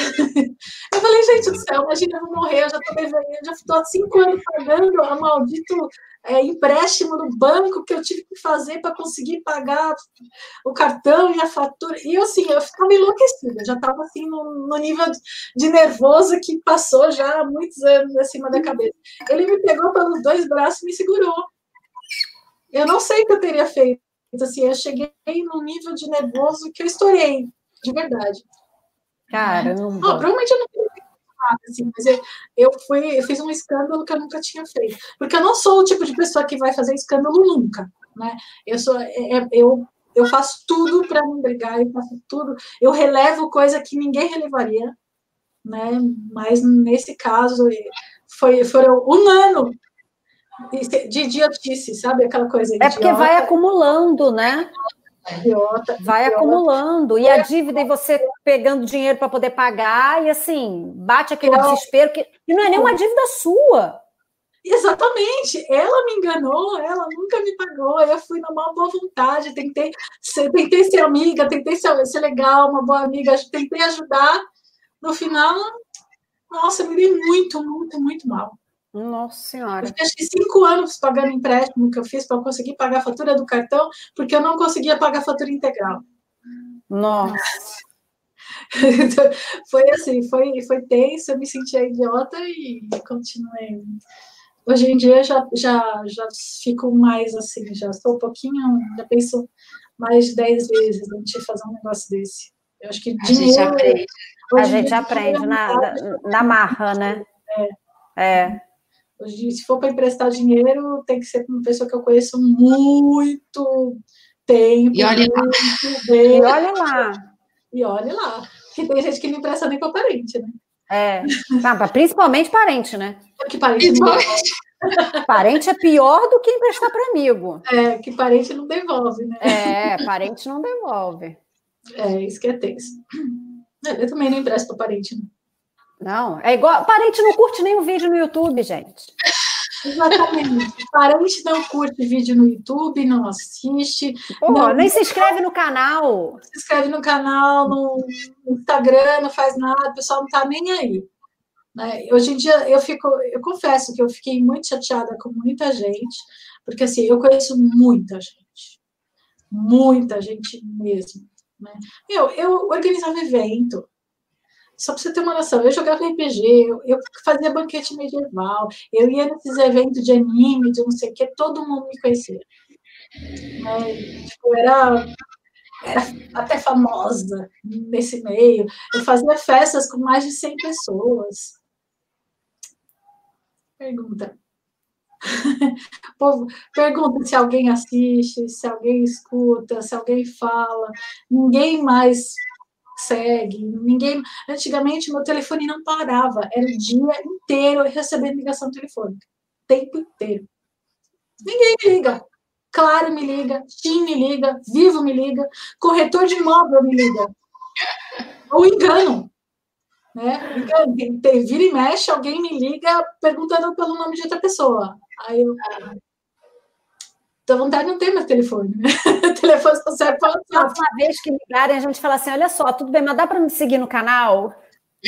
É, hoje em dia, no meu canal, eu tenho muito amigo novo que eu conheci na internet, que eu conheci nas redes sociais, tem muito é, blogueiro, né, muito produtor de conteúdo, que é engraçado porque essas pessoas sabem o quanto isso é importante para a gente, né? Então, é, eles, acabam, eles, acabam, vai, é, às vezes comentam né, no nosso canal, porque, meu, você sabe né, que, que que a pessoa pode. Eu vou lá, vira e mexe, eu saio assistindo o YouTube, tudo quanto é, é, é, coisa, e eu sou o tipo de pessoa que eu vou lá, eu, eu, sei que a pessoa nunca vai ver meu comentário, tem 3 mil comentários lá, eu vou lá e comento, eu gosto, o vídeo eu vou e comento. Para mim é natural. Eu, tudo que eu gosto, eu acho legal no vídeo, eu comento de todo mundo. Eu, eu comento, já comentei até o vídeo do Whindersson Nunes, só para você ter uma noção. É, eu não tinha o hábito de comentar, não, eu confesso. Depois que eu criei o canal é, que eu passei a comentar. É, porque eu não tinha esse hábito, nem curti o vídeo, eu assistia, é, gostava e nem curtia o vídeo, passava. Passava. Porque assim, eu sei que é importante, né, para a pessoa. Pois é, eu nunca me toquei nisso, nunca descurti também. O que eu não gostava, eu simplesmente desligava e ia né? Nunca dei um like. É, no, no meu caso, assim, eu sempre curti, né? Comentei, porque é o meu jeito, né? Eu sou, eu sou aquele tipo de pessoa que anda de ônibus e começa a conversar com a pessoa do teu lado. Outro dia eu não comentei no vídeo do Whindersson Nunes, aí a galera começou a comentar meu comentário. Mas na live dele? Uma live dele? Não sei se foi. Não, não foi live. Foi comentário. Ah, foi no vídeo normal. Vídeo comum. Gente, quando eu fui ver, tinha sete, oito pessoas comentando no meu comentário. Eu falei, gente do céu. Teve um, um, amigo meu que eu acho que vocês já devem ter visto o vídeo no meu canal do Surrealidade, daquele jogo. Uhum. Né? E que eu, eu produzi com ele em 1999, no nosso TCC, e que o jogo foi redescoberto. Né? O Gemaplis, que é um, é um gamer de um, um milhão de inscritos, ele descobriu o nosso vídeo, se apaixonou pelo nosso vídeo e se encantou. Ele fez o review, teve mais de 400 mil visualizações cada um do, dos vídeos, que ele dividiu em duas partes o vídeo. E a gente teve fã, teve mais de 3 mil comentários pedindo para a gente fazer um remake, né? Para fazer, que virou fã. A, a galera começou a mandar desenho dos personagens para o meu amigo. Né? A galera virou fã mesmo, né? E o pessoal pedindo, implorando, ai, que sei as quantas e tal. E, e aí, meu, a gente tá super feliz e falar, ah, vamos, vamos tentar né, fazer alguma coisa de repente. E aí eu fiz. Ai, gente... você vai virar gamer, que fino. Tinha no, eu como fiz alguns comentários no, no vídeo dele, né, que tinha 400 mil visualizações, eu fiz uns comentários falando que eu participei do projeto tinha mais de 900 comentários no meu comentário. Caramba! É, aí, não, peraí, 900 comentários não. Tinha mais de 900 curtidas e, sei lá, 100 comentários no meu comentário. Um monte, assim, um monte. Aí eu falei, gente a galera tudo falando, né? E você vê uns comentários bem legais, sabe? Falando. Teve um que eu estava lendo esses dias que eu falei, nossa, eu joguei em 1999, esse jogo foi o meu primeiro jogo de PC. Para conhecer, entrar em contato com vocês, para mim, foi como se fosse o. É, como é que chama? Como, como, se fosse conhecer os meus heróis de infância. Que legal! Eu fiquei tão feliz quando eu vi isso, ideia, porque era o. Sabe, a gente veio só que aí no, no ano seguinte a gente conseguiu lançar na revista do CD-ROM. Lembra a revista do CD-ROM? Lembro. Então, o jogo saiu, ele saiu como destaque na revista também, né? Tinha umas duas, três páginas, que o pessoal, o pessoal jogou, foram 100 mil cópias. Né? Então, assim, as pessoas que jogaram na época, relembraram do jogo lá no. Você tem que fazer um canal de games. É. Jogo tanto assim para poder fazer um canal de games. Mas eu já falei para meu marido, ele criou um canal na Twitch. Então, eu ia falar isso, cria um canal na Twitch. Eu, ele e um amigo meu seguinte. Aliás, quem quiser, vai lá na H Nitro X, segue ele lá no canal. Falar isso, que criar um canal na Twitch e depois começa a publicar os vídeos no YouTube. É, boa. Fazer, mas aí é ele, né? Jogando, sou eu. E olha, dá, dá inscrito, hein? De repente eu posso colocar ele jogando, aí eu pego o vídeo, baixo e narro o vídeo dele. Eu acho ótimo. Canal de game dá inscrito, gente. É impressionante. É impressionante. Não, dá muito, né? Tipo, jogo, é. vídeo. Eu vou fazer. Tem quem sabe, né? Quem sabe quando sair alguma coisa, né? Vai que tem. Tá vendo? Olha só. Vamos ver, né? Vamos ver o futuro. Mas quem sabe? Mas foi muito legal esse reconhecimento que a gente teve. Eu fiquei muito feliz. Maneiro. Perdeu muito trabalho. Foi um ano inteiro da nossa vida fazendo aquele jogo. E ficou muito legal. Depois, se você quiser, eu te mando o link. Né, é, é, é, chama surrealidade, é sobre surrealismo, na verdade. Você... Mas a gente não encontra assim para poder jogar em conta, você tem que enviar o link. Eu envio o link, porque baixo de graça, né? Baixo de ah. graça. É, eu, falo, eu mando o link para download. Aliás, qualquer coisa eu deixo aqui na live também na descrição. Deixa na descrição, porque aí quem quiser já baixa. É, foi muito legal. Ó, o Rafa, se o Rafa ainda estiver aí, ele que gosta de game. Ah, eu vou passar para ele, quem sabe ele gosta, porque o jogo é, é bem legal, porque se passa dentro da. É um jogo brasileiro, dublado em português, que já não é uma coisa muito comum, e ele se passa dentro da mente humana. Ele passa dentro da mente do cara. Olha que legal!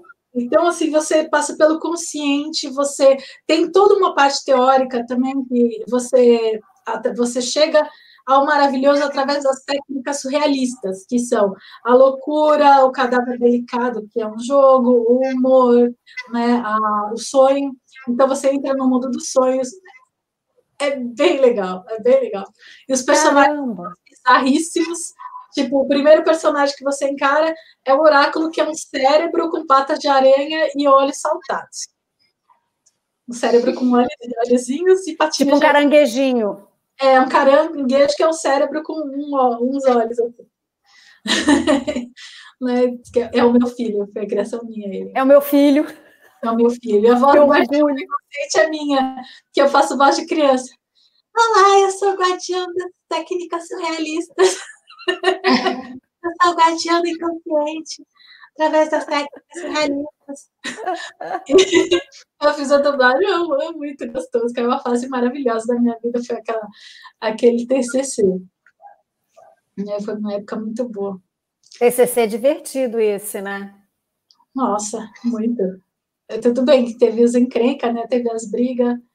Eu, eu era quem lava, passava panos quentes, né? Porque o Jimmy, ele era temperamental. Ah, você já deve ter visto o Dimitri várias Sim, vezes. Sim, várias, várias, várias lives com ele. Não, lives não, é vários vídeos, né? Os dele não eram lives. Que a gente grava. Ah, não era live? Engraçado, eu tinha a impressão de ter visto live com ele, não foi? Não, então live... foi só o vídeo depois. Live você viu com o Ian. Com o Ian você viu live. Agora... Foi, mas aí com, com o Jim não. Com ele foi só o vídeo mesmo. São bate-papo, são vídeos ah. de bate-papos. Ah, sim. O dele eu gravo pelo Skype e aí eu edito, coloco aquela hum. moldurinha Ah, é, o dele tem moldurinha. É. É uma playlist inteira dele no meu canal. É, ele tinha um temperamento meio forte na época e ele queria fazer tudo do jeito dele. Aí as pessoas falavam, ele falava que as pessoas não trabalhavam tudo que tinha que trabalhar, ficava. Só que assim, ele queria tudo que é fazer, ele, tudo, ele pegava tudo para ele fazer porque ele queria tudo perfeito.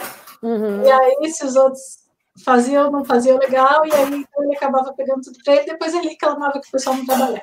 E quantas pessoas eram no grupo? Cinco. É. Cinco. É aí, é bom para dar confusão. Aí a gente trabalhava mais, era eu e ele que fazia. Ah, pessoal... tem sempre, né? Tem um que não faz nada, tem um que só reclama. É. é, já, já, já identifiquei dois. É. A maioria fazia tudo mais, ajudava mais no teórico, né? Uhum. Mais prática, porque eu e ele fizemos o roteiro. É, aí teve, ele fez a programação e a modelagem 3D.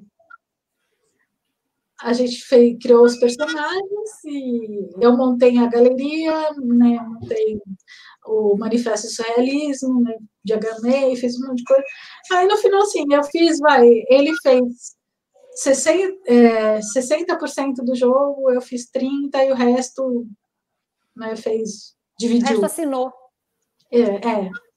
é eu fiz isso aí. Ele fez 60, eu fiz 30, os outros 10% dividiram. Mais ou menos. Né? Então foi, mas foi, foi, um, foi muito legal. Eu não sabia desse seu, desse seu passado. Seu passado gamer?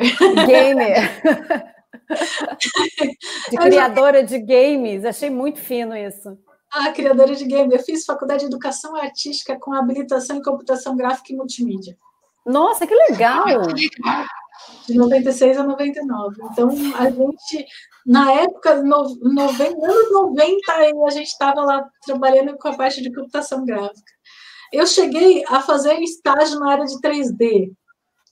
Só que eu, na época, eu aprendi, tipo, no lugar onde eu estava, tinha dois softwares. Tinha o Maya e o Softimage para aprender. Se eu tivesse aprendido o Maya, minha vida hoje seria outra porque o Maya ele é um, um, software top, top, top, que a galera faz filme, que não sei das coisas.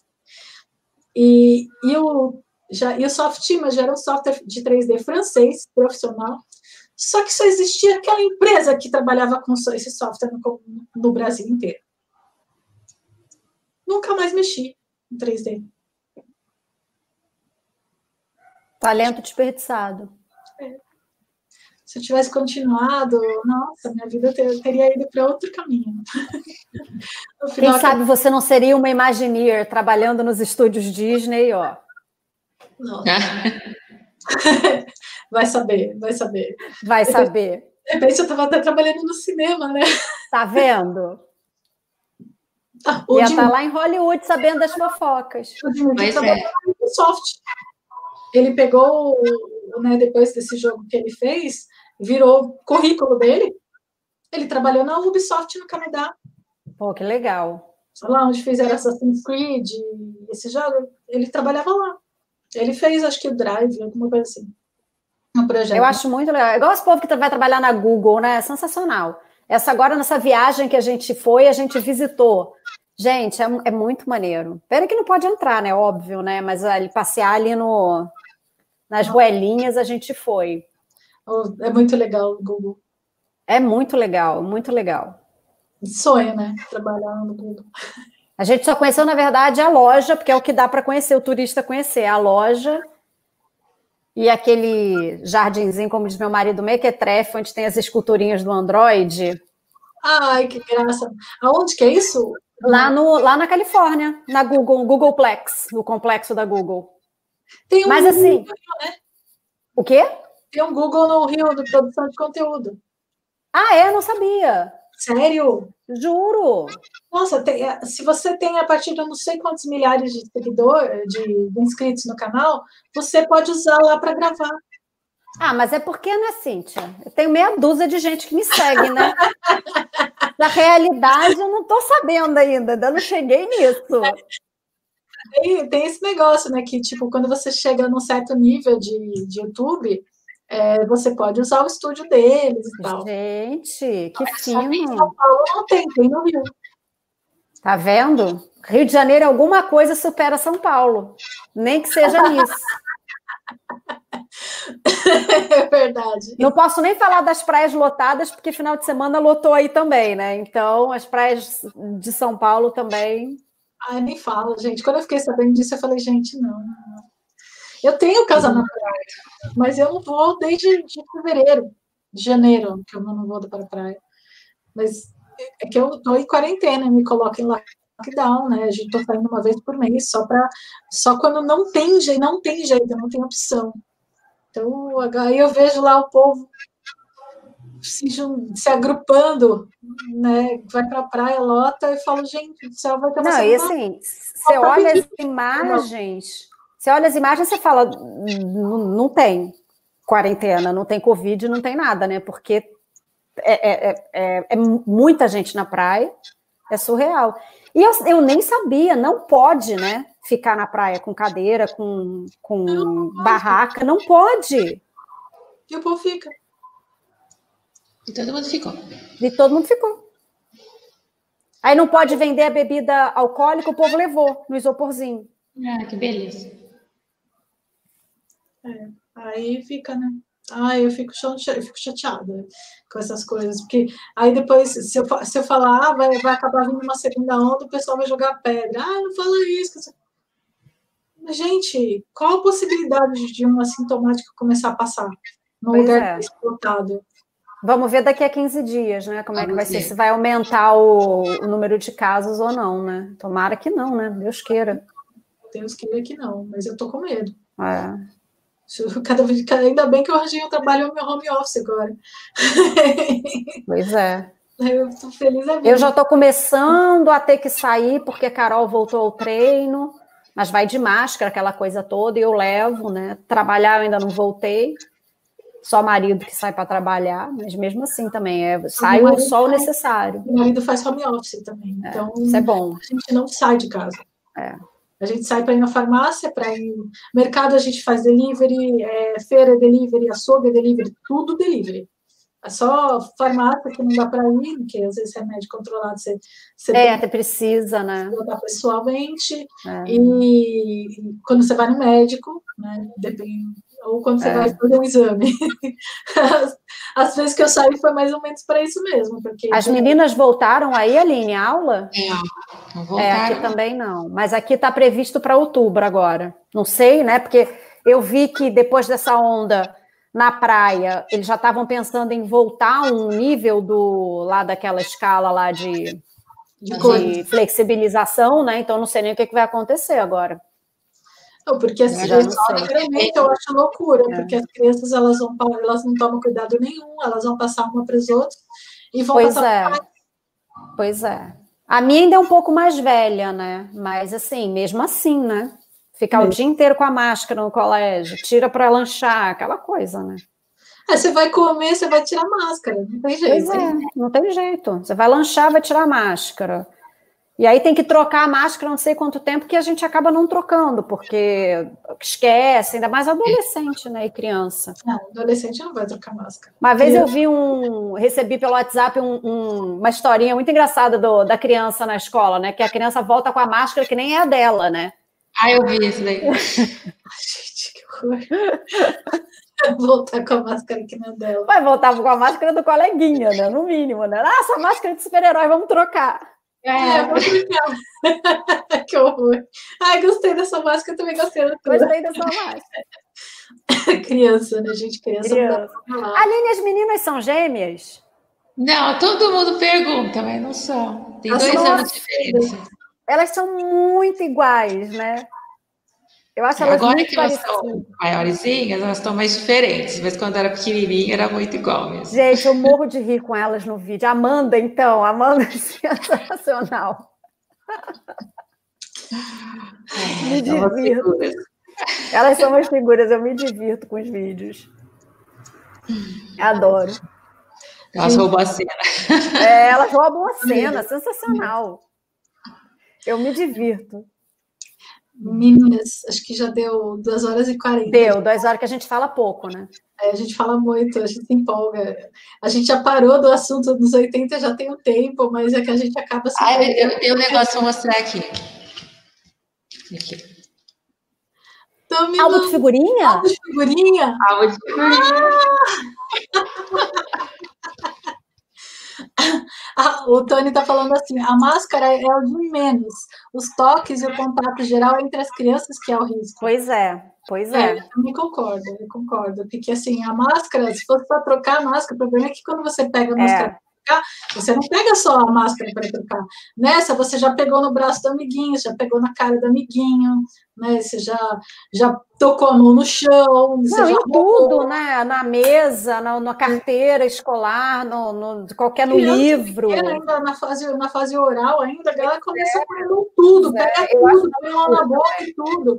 Pega, pega numa, na mesa, põe a mão na boca, pega Tipo, se uma criança tiver infectada em uma escola, a escola inteira vai pegar. É, eu não sei se. Eles já disseram que não é obrigatório, né? A gente tem até o dia, sei lá que dia agora desse mês, para decidir se a criança volta ou se não volta.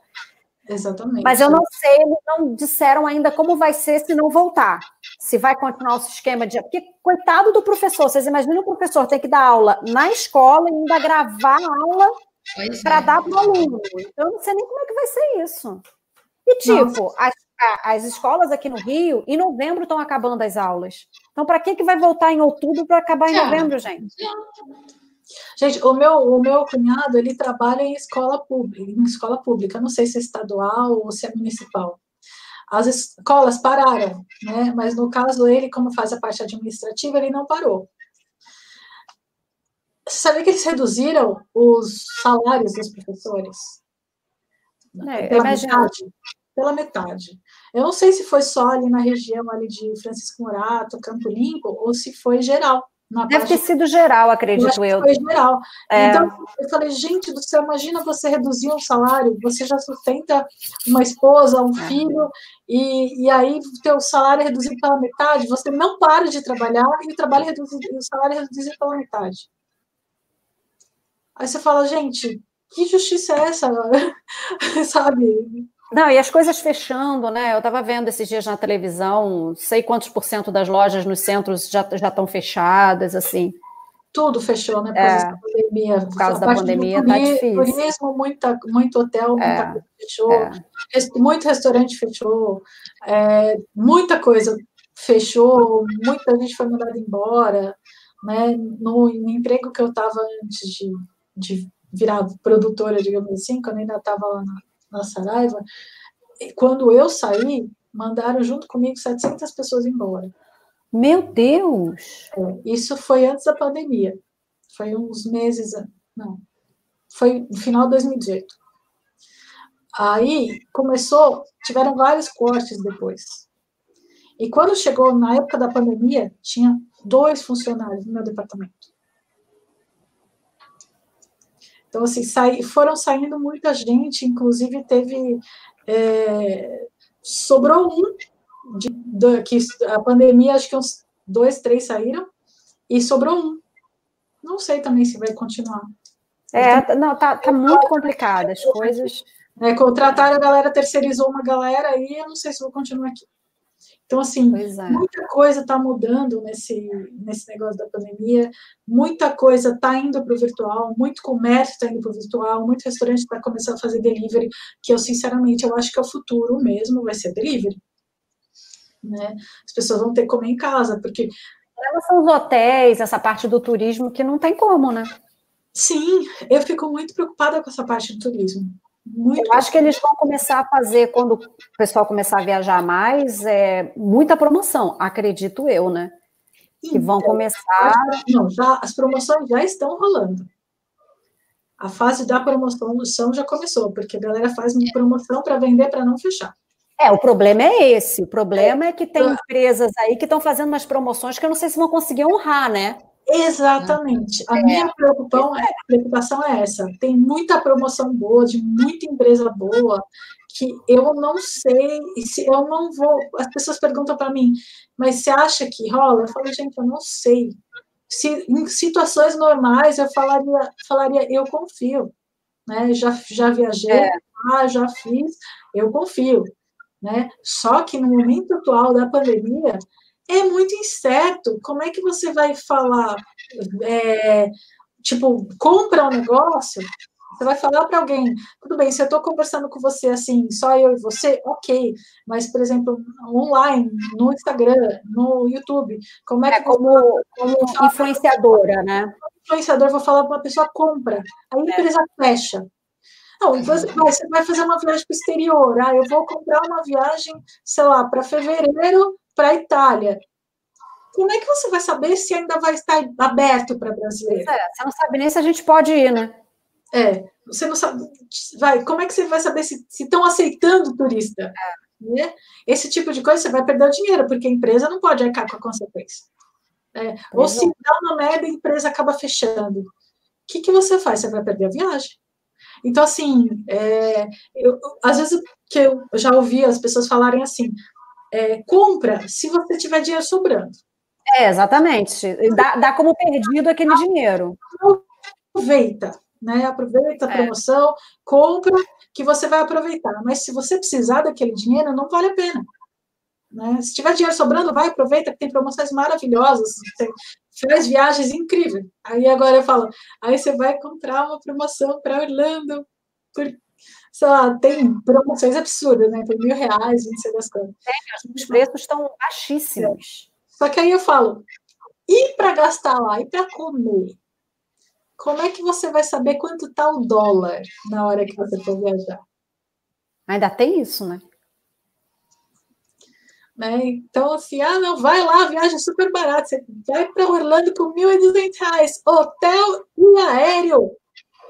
Né? Aí tá, aí a pessoa chega. Aí só de, tipo, sei lá, ela compra hoje, só de, de ingresso ela vai gastar 3 mil reais. Aí o dólar tá 6, né? Aí o dólar tá 6. Aí até fevereiro vai estar tá 8. no ritmo que tá.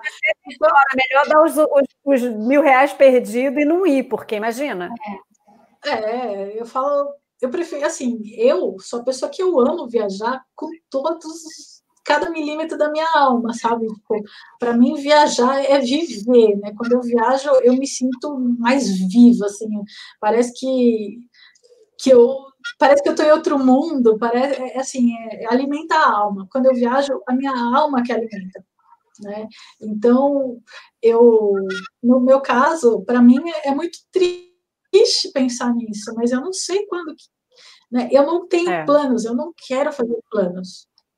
Né? A vida toda, desde que eu comecei a viajar, a gente não planejava, a gente deixava cair promoção de passagem do teto, né? E, tipo, ah, caiu uma, apareceu uma promoção de, passagem, compramos e vamos. Não sei para onde que a gente vai ser a próxima, tudo vai depender da promoção.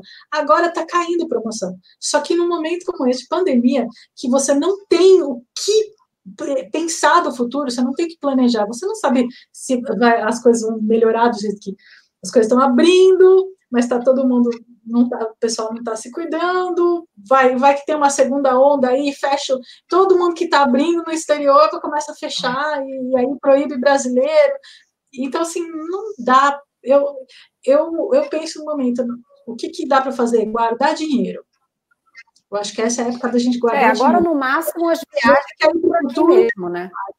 né? Vai guardando tudo que você tiver. O que eu falaria, não se, pro, não se programa, né? Tipo, você sonha os lugares que você quer ir e vai guardando dinheiro, vai guardando dinheiro, vai guardando dinheiro. Pega essa poupança aqui, vai ser para viajar, né? E vai guardando, vai guardando. Você faz, pega assim, a tua conta do banco, é, já pega aquela transferência pré-programada em 12 vezes de 200 reais, vai transferindo direto para tua poupança, não encosta naquele dinheiro, 100 reais, lá, 50 reais que seja. Vai transferindo todo mês X para tua poupança e esquece aquele dinheiro.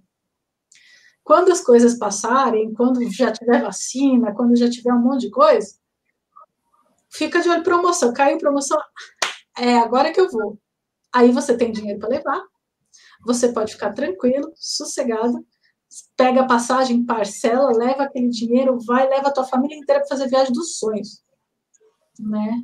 É, eu acho que agora a gente vai ficar muito tempo viajando no Brasil, né? Eu acho que assim, os próximos, esse, é, esse ano e o outro, vai ser o turismo regional, vai ser o turismo regional e nacional. É, acho que até esse, esse, até o final do ano, acho que vai ser as pessoas que forem viajar vai ser o local, né, vai ser aquele tipo de viagem natureza que você não está perto de pessoas, né, vai ser, sei lá, vou fazer trilha na serra, né, vou fazer essas coisas, vou se isolar no meio da mata. Eu acho que é esse tipo de viagem que o pessoal vai fazer né, esse ano, e ano que vem vai ser viagem nacional a, a tendência, inclusive, né, o pessoal do mercado de turismo fala que a tendência ano que vem é só o turismo nacional, Mas que vai ter um né? Porque, por exemplo, Nordeste é caríssimo para você ir. É, e a minha preocupação é essa. Acho que muitas vezes vai ser as pessoas é, viajarem regional, perto de casa. Por exemplo, eu moro, eu moro em São Paulo. Eu posso ir conhecer o interior de São Paulo. É para fazer de carro, né? Exatamente. Você está com o carro da família, com a sua família, só em contato com a tua família. Que nem eu fiz uma road trip no começo do ano, em março, né? No comecinho de março. E fui eu e meu marido. A gente saiu de carro, fomos andando, andando, andando, andando, visitando cidade em cidade, só a gente. Eu e ele, né? Tomando cuidado. Tudo bem que ainda não tá. A pandemia estava bem no começo. É, bem no começo, março, né? A quarentena ainda, né? A quarentena começou no dia que a gente voltou. Mas a pessoa já estava escutando algumas coisas falando, mas os números eram pequenos, tá? Mas a gente, mais no final da viagem, a gente começou a ficar esperto. Tudo bem que assim, a gente ia durante a semana para parque, não tinha ninguém, a gente não via ninguém na rua, a gente andava à tarde no meio da, da semana, a gente não entrava em contato com pessoas, era a gente e o carro, lugar vazio. Fora de temporada, né? É, já era fora de temporada, então foi muito tranquilo. Mas no final, no último dia, no hotel lá em Curitiba, a gente viu uma mulher espirrando, é. espirrando no buffet de café da manhã. Você imagina a nossa cara quando a gente vê isso. Ai, meu Deus. Né? Então, Por isso que agora não tem mais, né? Os restaurantes meio que suspenderam. Pelo é, menos em Orlando, todos os restaurantes que eram buffet suspenderam. Eu acho que aqui também eles suspenderam. Eu acho que não tem mais essa de buffet, porque buffet é pedir para passar, né? A pessoa pega no garfo e a outra pessoa pega no garfo. E aí? É, não ah, pode. Tirar o cabelo da cara. É? não, você fala em cima, né? Fala em cima. Não dá, não é nada higiênico. Eu acho que muita coisa vai mudar, é definitivo. Né? Eu acho que buffet de quilo, por exemplo, não vai mais ter. Eu acho que vai ter muito delivery. Né? Inclusive, muita gente, se parar para pensar, delivery sai muito mais barato é. uma empresa do que um buffet. Porque você gasta menos, você tem menos funcionário, né? Tem menos gasto. E a, as ah, pessoas sim. continuam comendo. É muito melhor, porque buffet é uma coisa que gasta muita comida, né? Joga muita comida fora. Essas coisas. Mas eu acho que é isso mesmo. Gente. É, desperdício. É, é, é, isso é uma coisa que eu acho que eu não teria restaurante de comida, não, porque ia jogar muita comida fora e eu ia ficar depressiva todo dia. ia chorar todo dia de ver aquelas comidas jogando fora. Não tem, e quem trabalha com comida não tem jeito, você não pode reaproveitar, né? você não pode. É. Tem que ser tudo fresco. Né? Depois, aí depois aí, você reaproveita e aí a sanitária, né? você tá lascado. Pois é, pois é, não pode. Tem nem como. É. Bom, gente, eu acho que a gente vai acabando, encerrando por aqui, porque vai dar três horas e eu ainda tenho Cobra Kai para assistir hoje. eu quero assistir ainda. É. É fantástico. Eu vou aproveitar que eu desenterrei minha coleção de papel de carta e vou arrumar minha pasta de papel de carta. Ah, você me mostrou a pasta de papel de carta. É. Aqui, ó. Eu tinha Hello Kitty. Achei duas pastas de papel de carta. Ai, ai, eu tinha. Ah, eu tinha. Ai, era lindo, eu tinha, eu adorava ficar trocando. Achei duas pastas, eu vou aproveitar e vou arrumar. Eu tinha uma pasta de AZ de papel de carta. E eu tinha uma de pasta. Tadinhos, bichinhos todos amarelinhos já. Ai, eu achei o álbum da Moranguinho. Ai,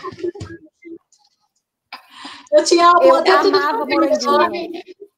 Você foi fã do New Kids on the Block? Eu amava New Kids on the Block. Qual que você gostava mais? Do Jordan, o Domi, o Do Jordan. Do Jordan, ah, eu também. O Jordan. Jordan era meu meu, meu love. Isso, mas da época do, do menudo mesmo. Menudo, não, menudo. Eu era eu apaixonada fui, pelo Jordan. Eu fui no show. Na verdade, eu não fui no e, show. Ó, eu descobri, pai, aliás, eu não, meu marido descobriu. A confusão foi no ano seguinte que você foi. Ah, foi no ano seguinte? Ah, então Foi no tá. ano confusão. seguinte. Que é teve. Morreram umas meninas pisoteadas na é, abertura dos é. portões. É tumulto. Nossa. Aí, Nunca fiquei sabendo. É, então, eu fiquei sabendo quando ela falou, porque assim, eu, meus pais me levaram lá no show, né? Fui lá no estádio do Morumbi, e só que começou uma chuva tão forte, tipo, uma tempestade, começou. E aí falaram, ah, cancelaram, cancelaram, a gente começou a ir embora. No final a gente foi embora. E aí, quando eu descobri, eu descobri muito tempo depois que quando parou de chover, teve o show. Ou seja, a ah. gente chegou, nós chegamos, sentamos na plateia, ficamos esperando o show, e aí achou que tinha cancelado e me levaram embora. E, e eu acabei não assistindo. Era para ter sido o primeiro show. Achei os meus, os meus. Eu colecionava ingresso de shows que eu ia, né? Ó, Blitz, 1985, ah, esse. 85, gente, eu tinha que sete. Você já foi com 7, 8 anos, você já foi em show? Você ia sozinho? Eu ia. eu ia com a minha mãe, porque minha mãe trabalhava na editora Abril. Ah, que delícia!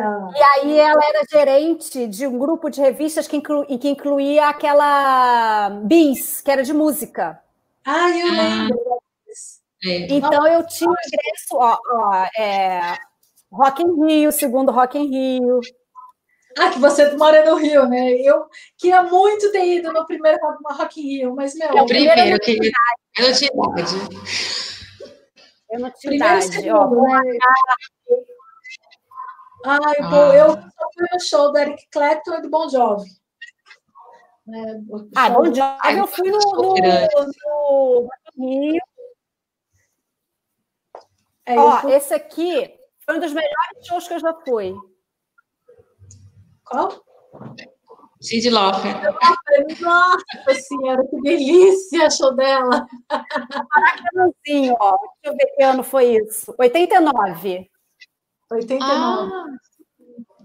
Nossa, que No Maracanãzinho.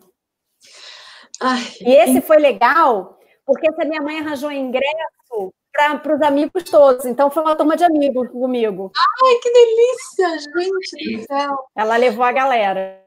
Que, eu teve uma época que eu ia em show, porque assim, meu pai ele já teve balada na praia. Então, eu teve show que eu, por exemplo, Nativos, né? O Nativos, lembra do Nativos que hoje é o Nat Roots? Nat né? Roots. É, então, quando meu pai, eles iam fazer um show lá na, na balada do meu pai.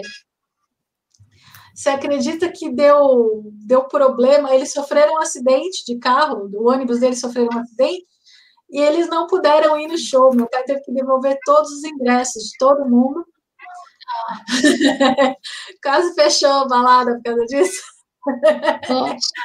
Mas, mas o Rapa tocou lá, né? O Rapa tocou lá. Eu conheci a galera do Rapa. Eles ficaram hospedados na, numa das casinhas que tinha lá. Eu entrei lá, conheci lá a bateria. Né? Galera, fiquei, né? Conheci, fiquei conhecendo lá. Bom, muito legal você entrar lá no camarim dos caras e tal. É, muito legal. Teve até um que estava me paquerando, acho que não sei se era baterista, um feioso. Eu fiquei, olha que legal. Não, mas foi, foi muito legal quando eu conheci, assim. Teve, eu fui no show do Guns Cover, que tem lá, o Blues Atílicos também, que eu fui. Mas assim, eu nunca fui de ir em show, sabe? Eu nunca tive aquela coisa, ah, vou em show, vou em show. Eu gostava, eu sempre fui mais tranquila. É, eu também não ia, tinha medo de dar confusão. Eu em todos. Teve um show que eu ia do Prod, Prod, né? Prodigy. Né? E, e ele, na época de faculdade. E aí eu ia com aquela minha amiga, aquela loira lá do, que mora na Suíça, que fez vídeo comigo uma vez, uhum. e ela falou: ela simplesmente me ligou assim, eu não vou, não vamos mais. Aí eu falei, por quê? Ela, é porque eu tô sentindo que não é pra ir. Aí eu, tá bom, você não vai, não vai sozinho, né? Aí, aí ela, simplesmente a gente não foi, e depois fiquei sabendo que teve, teve uma confusão, que foi muito bom a gente não ter ido, que teve briga, teve gente que se machucou feio. Aí eu falei, tá vendo? Essas é coisas... muita show, né? Hoje em dia acho que o pessoal tá mais civilizado ou tem mais segurança, né? Mas tinha muita briga em show. É, muita briga. Ah, show. E é só show de rock, então, né? É, pois é, eu peguei uma porradaria no show do Faith No More também, que foi, foi, foi, foi punk. É, eu queria, eu, eu achava muito legal o show, né? Mas eu, eu era muito, sei lá. eu ficava lá atrás. Eu não, eu não ficava no meio da, da confusão, não. Eu não chegava cedo nem nada, eu ficava lá atrás, porque se desse alguma confusão, eu meti o pé, né? Show da Madonna, eu fui, tudo isso. Delícia, fui da Madonna. A gente vai lá e fica. Meninas, eu vou desligar já, porque já estourou o tempo aqui. Nós são 11h30, daqui a pouco da meia-noite. O próprio pessoal que está assistindo aqui já deve estar tá querendo dormir. Está todo mundo dormindo já, só a gente conversando. Então, gente, é. muito obrigada pela presença de vocês. Foi um grande, obrigada enorme prazer. Foi, Foi muito ótimo. divertido. Muitíssimo obrigada por quem ficou aqui até o fim, né? É, Tony, Jô, muito, muito obrigada. Agradeço de coração. Vocês são os anjos. Rafa, acho que já, não, já, já foi também, mas com participações de desenterrar do fundo do baú certos nomes. É maravilhoso, gente. Eu amei a participação Depois de todos. Depois do Loucomia, do Gugu, Nossa, desenterrou. Tinha, tinha, muita, tinha muita coisa lá naquela época, gente do céu. Se dava, dava para fazer uma série inteira nos 80, uma playlist inteira de anos 80, se quisesse. Só de, de coisa Com certeza. Então, meninas, muito obrigada. A quem ficou até o fim, meu, Muita gratidão. Beijo, beijo para todo mundo. Muito obrigada pelo convite, né, pelo, pelo bate-papo, pelas histórias, pelos discos, pelos papéis de carta, pela Coca-Cola. Então, um grande beijo, meninas. Muito divertido. Adorei. Beijo, meninas. Beijo, beijo. beijo. todo mundo que ainda estiver aí. Beijo. Beijo. Boa noite. Tchau.